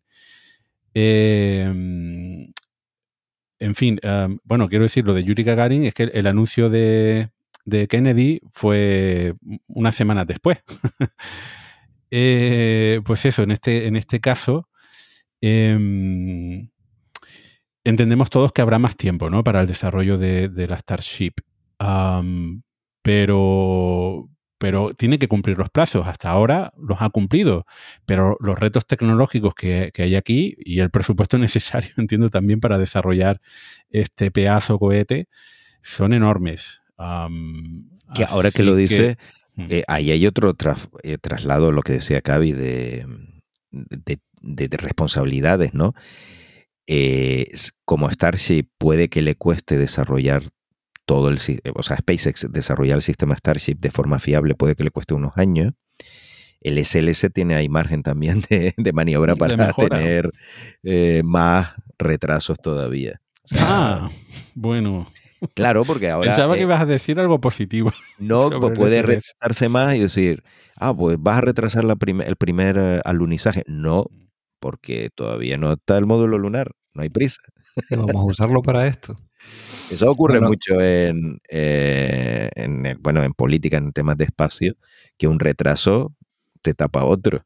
Eso ha ocurrido mucho en la Estación Espacial Internacional, bueno, en, en muchísimas eh, en muchísimos proyectos, es algo normal. ¿eh? Por ejemplo, con ExoMars también aquí en Europa. Bueno, podríamos estar hablando de eso todo, horas y horas. Bueno, o sea, es normal.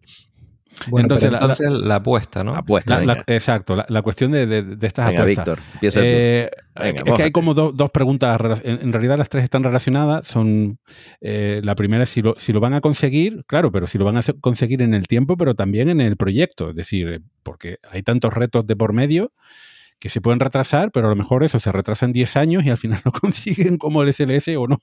Vamos a ver. Y la, y la otra, eso relacionado con esto, eh, justamente con el SLS, que es, está relacionado porque es un sí. Si lo consiguen, ¿qué pasa con el SLS? Eh, así que bueno, eso, apuestas. ¿Lo va a conseguir? Eh, yo quiero que sí. Bueno, todos aquí queremos que sí. No. ¿Quién trabaja aquí para, para besos? ¿Quién, trabaja en Amazon aquí? Eh? Todos queremos que sí. bueno, bueno. Todos queremos que sí. Yo no quiero ver que, que, que, hay un lito frenado en la Luna, ni quiero que ver que hay explosiones en órbita en el trasvase de combustible, ni quiero ver nada de lo que podría pasar de aquí a entonces. Voy a recordar un poco lo que se decía cuando estaban desarrollando el Falcon 9 y se veían esos primeros vídeos con el Falcon 1 estallando, qué loco está, cohetes reutilizables, esto no se puede hacer y, y, lo hicieron. Sé que no es comparable, los retos tecnológicos aquí son incluso mayores. Pero me voy a acoger a eso y al optimismo de este programa y sobre todo porque no quiero la antipatía de los oyentes. No, no, eso, eso da igual. Yo sé que cada uno tiene su criterio, pero venga, sí, lo van a conseguir no en 2024, ahí supongo que está la otra fecha. Eh, yo voy a ser práctico y aquí para mí hay tres fechas posibles.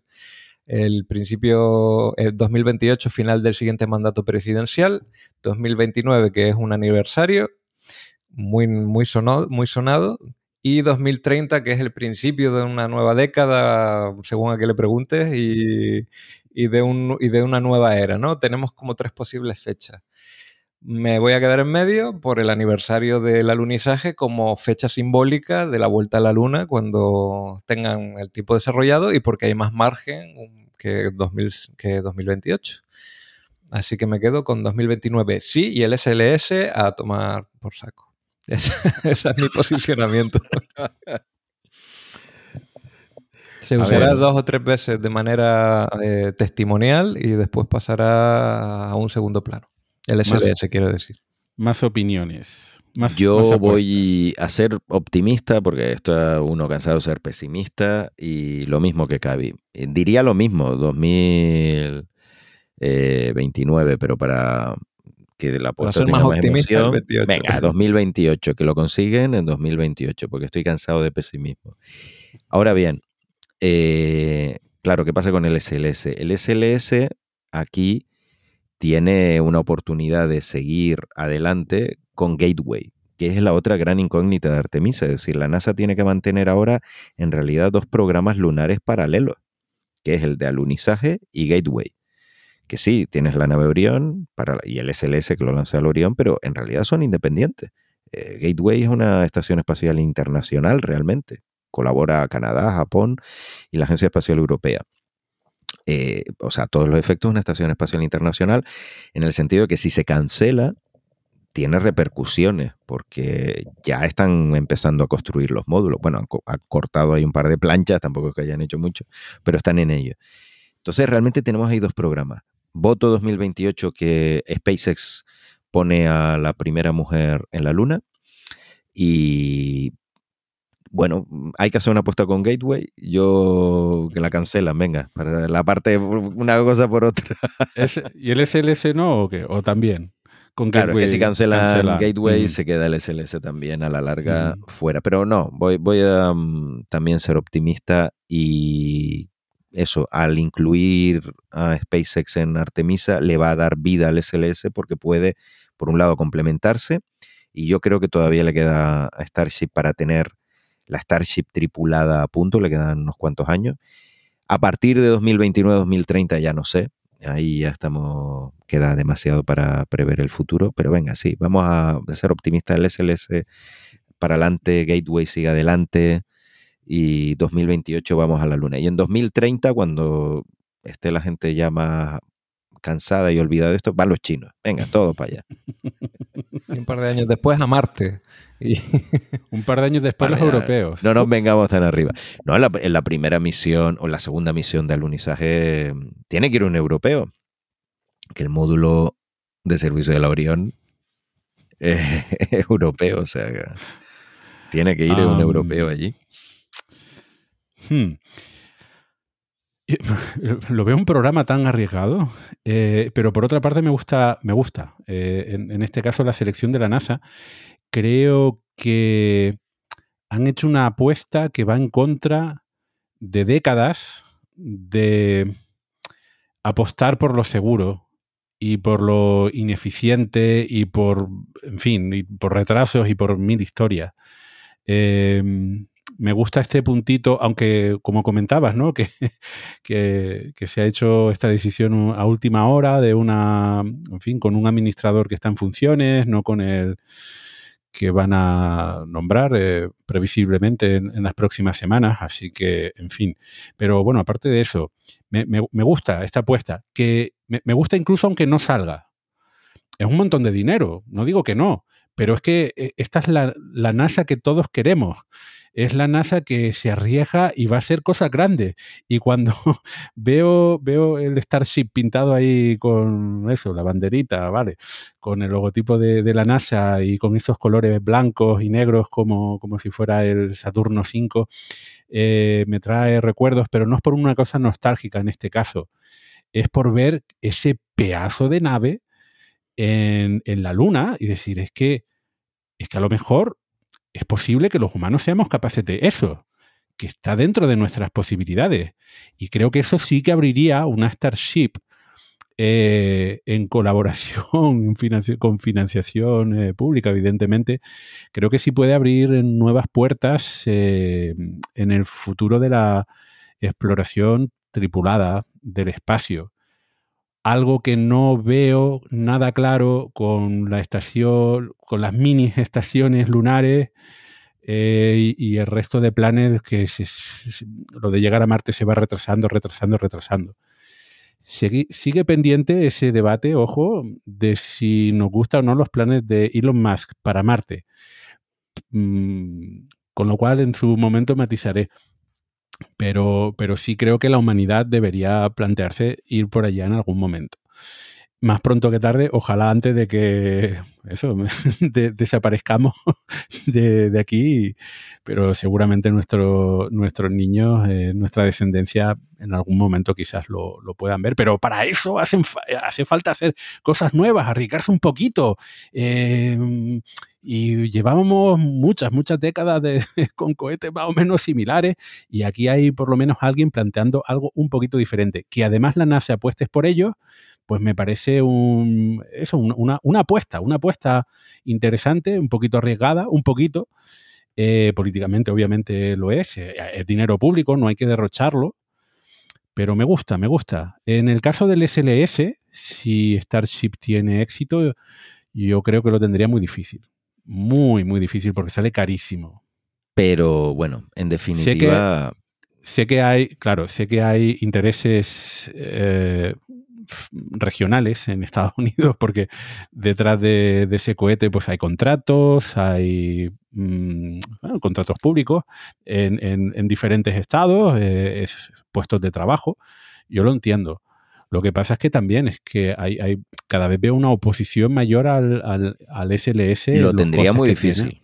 Si Starship, lo que hemos comentado antes, ¿no? Si Starship sale adelante, ya luego mantener el SLS no tendrá mucho sentido, sobre todo porque es un lanzador que ha ido restringiendo su misión y ahora solo va a servir para lanzar la nave Orión. De hecho, la entrada en el programa Artemisa de, Starship ya prácticamente condena casi a, que no se desarrollen la, por lo menos la versión más pesada del SLS, ¿no? Porque ¿para qué? Si ya tiene Starship. Y, sí, creo que a largo plazo va a suponer que, que ese es un riesgo, lo que decíamos antes, que Starship se coma al SLS. Pero claro, esto ya nos ponemos dentro de quizás 10 años. De aquí a 10 años, vete a saber. Yo me quedo con lo que decías antes. Es el momento de soñar a lo grande.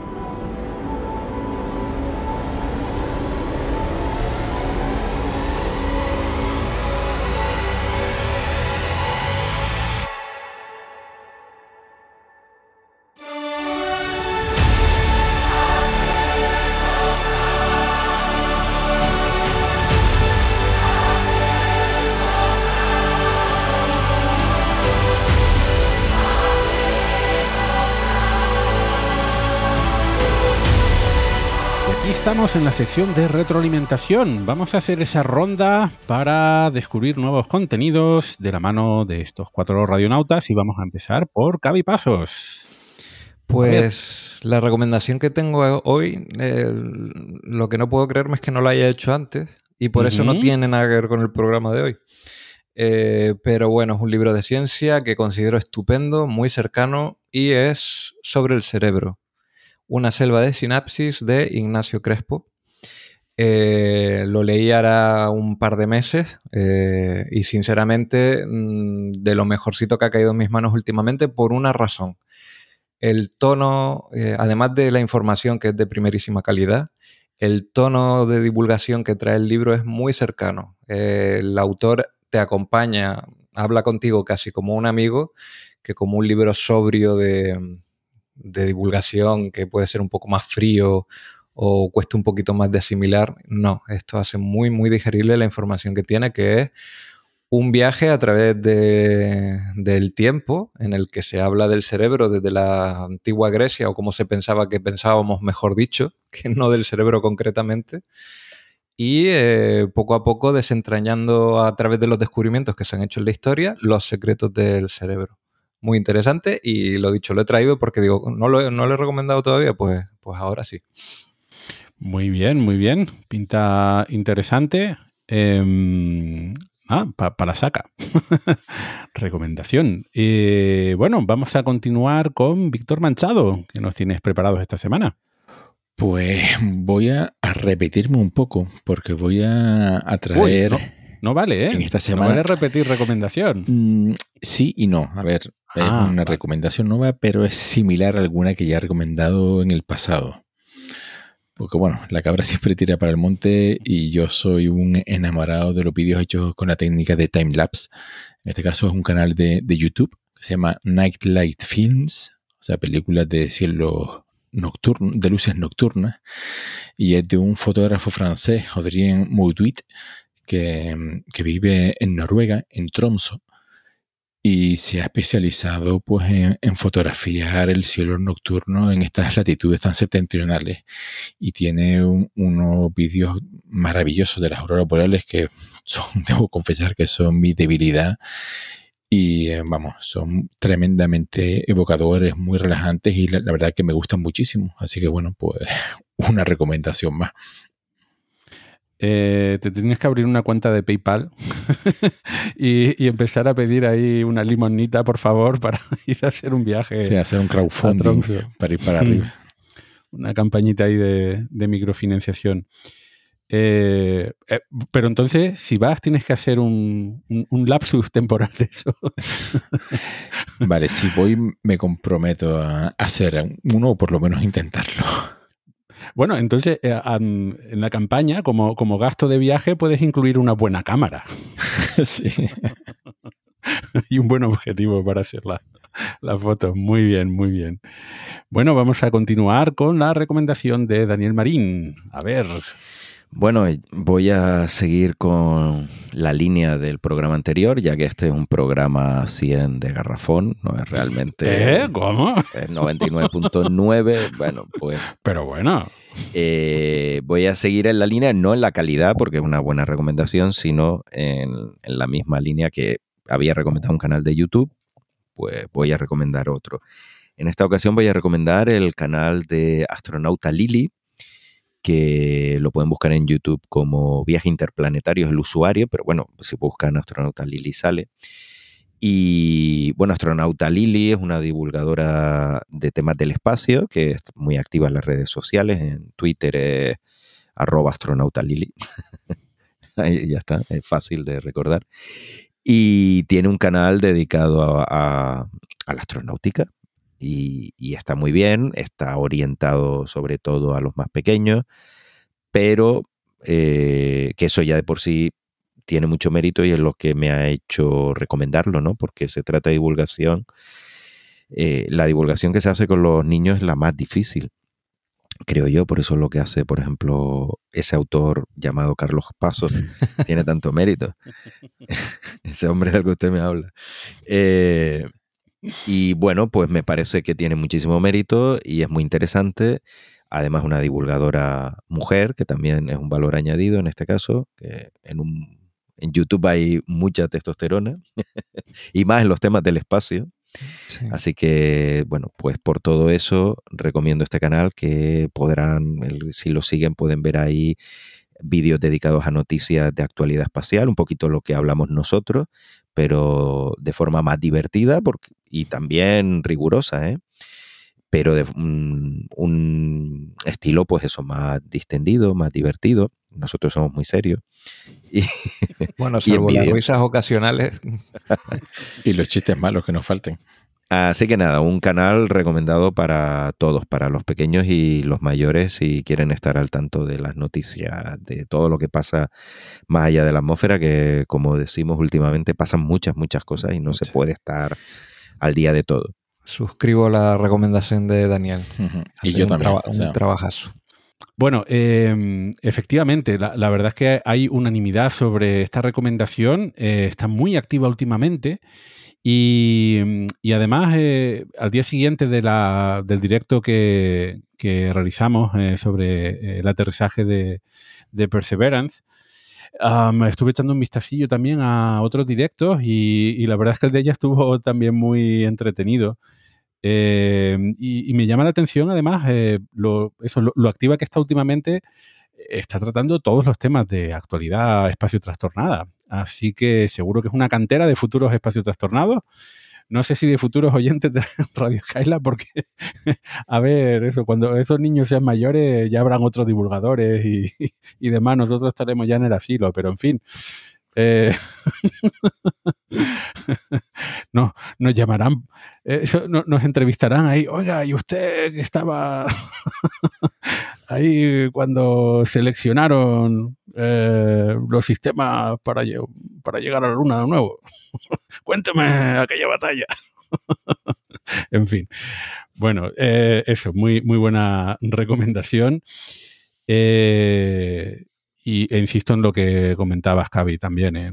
y, Daniel es, eh, es una chica joven, muy activa, eh, mujer, haciendo divulgación en YouTube, además, y a niños, además. Así que hay, hay muchos puntos a favor. Bueno, pues mi recomendación para hoy está relacionada con la de Daniel, porque también es para niños. Y se trata de un álbum de pegatinas de, una editorial que a mí me encanta. Eh, lo siento, Cavi, no es la tuya, es otra, pero está. No, tengo el monopolio mundial de. Cavi va a ser todos los libros para niños. Todavía, todavía no tiene monopolio. Bueno, va a ser el, Asimov de, de, los libros infantiles, eh, educativos, divulgativos, eh, científicos. Eh, bueno, ni científicos, no, vas a ocupar todas las letras de... Pero, pero dime tu recomendación, hombre. que le pones colorado, hombre. Eh, bueno, hablaba de la editorial Luzborne. Uh, a mí me encanta y de hecho tengo libros que he comprado que todavía no los puede leer mi hija porque es muy pequeña, pero son tan chulos que no los puedo dejar en la estantería y me los llevo. Em, y eso está bien, además que apoyamos a las librerías que últimamente están ahí uh, pasándolo un poquito mal. Em, y entonces mi recomendación de hoy es uno de esos libros que tengo. Em, en este caso, más que libro, es, bueno, es un, libro de pegatinas del espacio de Dusborne. Y esta copia en concreto no la compré yo porque nos la hizo llegar uno de los oyentes, ¿no, Víctor? Sí, efectivamente, ha, sido gracias a la tremenda generosidad de un oyente y amigo del, programa, cuyo nick es Phyllis Boy. Así que, Antonio, muchísimas gracias porque nuestros peques están encantados con, con esos libros de, de pegatinas del espacio. Eh, lo curioso del libro, a ver, el libro está muy bien hecho, la recomendación, el argumento de la recomendación, no solamente sale barato y demás, sino que es bastante espacio trastornado, porque son, eh, como 200 pegatinas, pero están divididos en diferentes eh, ambientes, en, diferentes paisajes. Pues, por ejemplo, está la superficie de Marte, está el espacio terrestre. Eh, está em, un centro de control, está la Estación Espacial Internacional.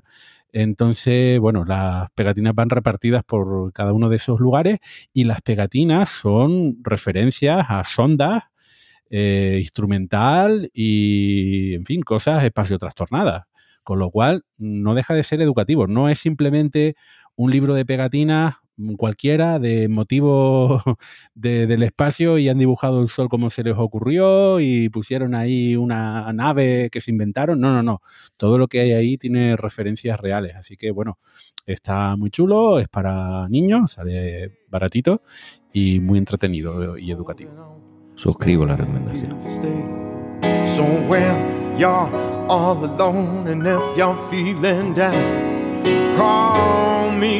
I'll be around whenever you need Y aquí estamos ya en el final de este programa 99.9. Estamos de rebajas. aprovechen, aprovechen. Parece una cadena de radio, la verdad. sí, FM 99.9. eh, bueno, en Radio Skylab. Eh, y así que vamos a hacer esa ronda de despedida habitual y empezamos por Víctor Manchado. Pues muchísimas gracias por acompañarnos en esta órbita. Gracias chicos, que ya les echaba de menos. Y bueno, nos vemos en la siguiente órbita. Cabipazos. Pues lo dicho, eh, un placer como siempre estar aquí y nos vemos en el próximo programa. Dani Marín. Hasta la próxima. Y en este micrófono, Víctor Ruiz se despide de ustedes hasta el próximo programa, que será el 100 o no. Hasta luego. You're all alone and if you're feeling down, call me and I'll be around whenever you need somebody. I'll bring my love to you. You don't have to say you love me. I just wanna be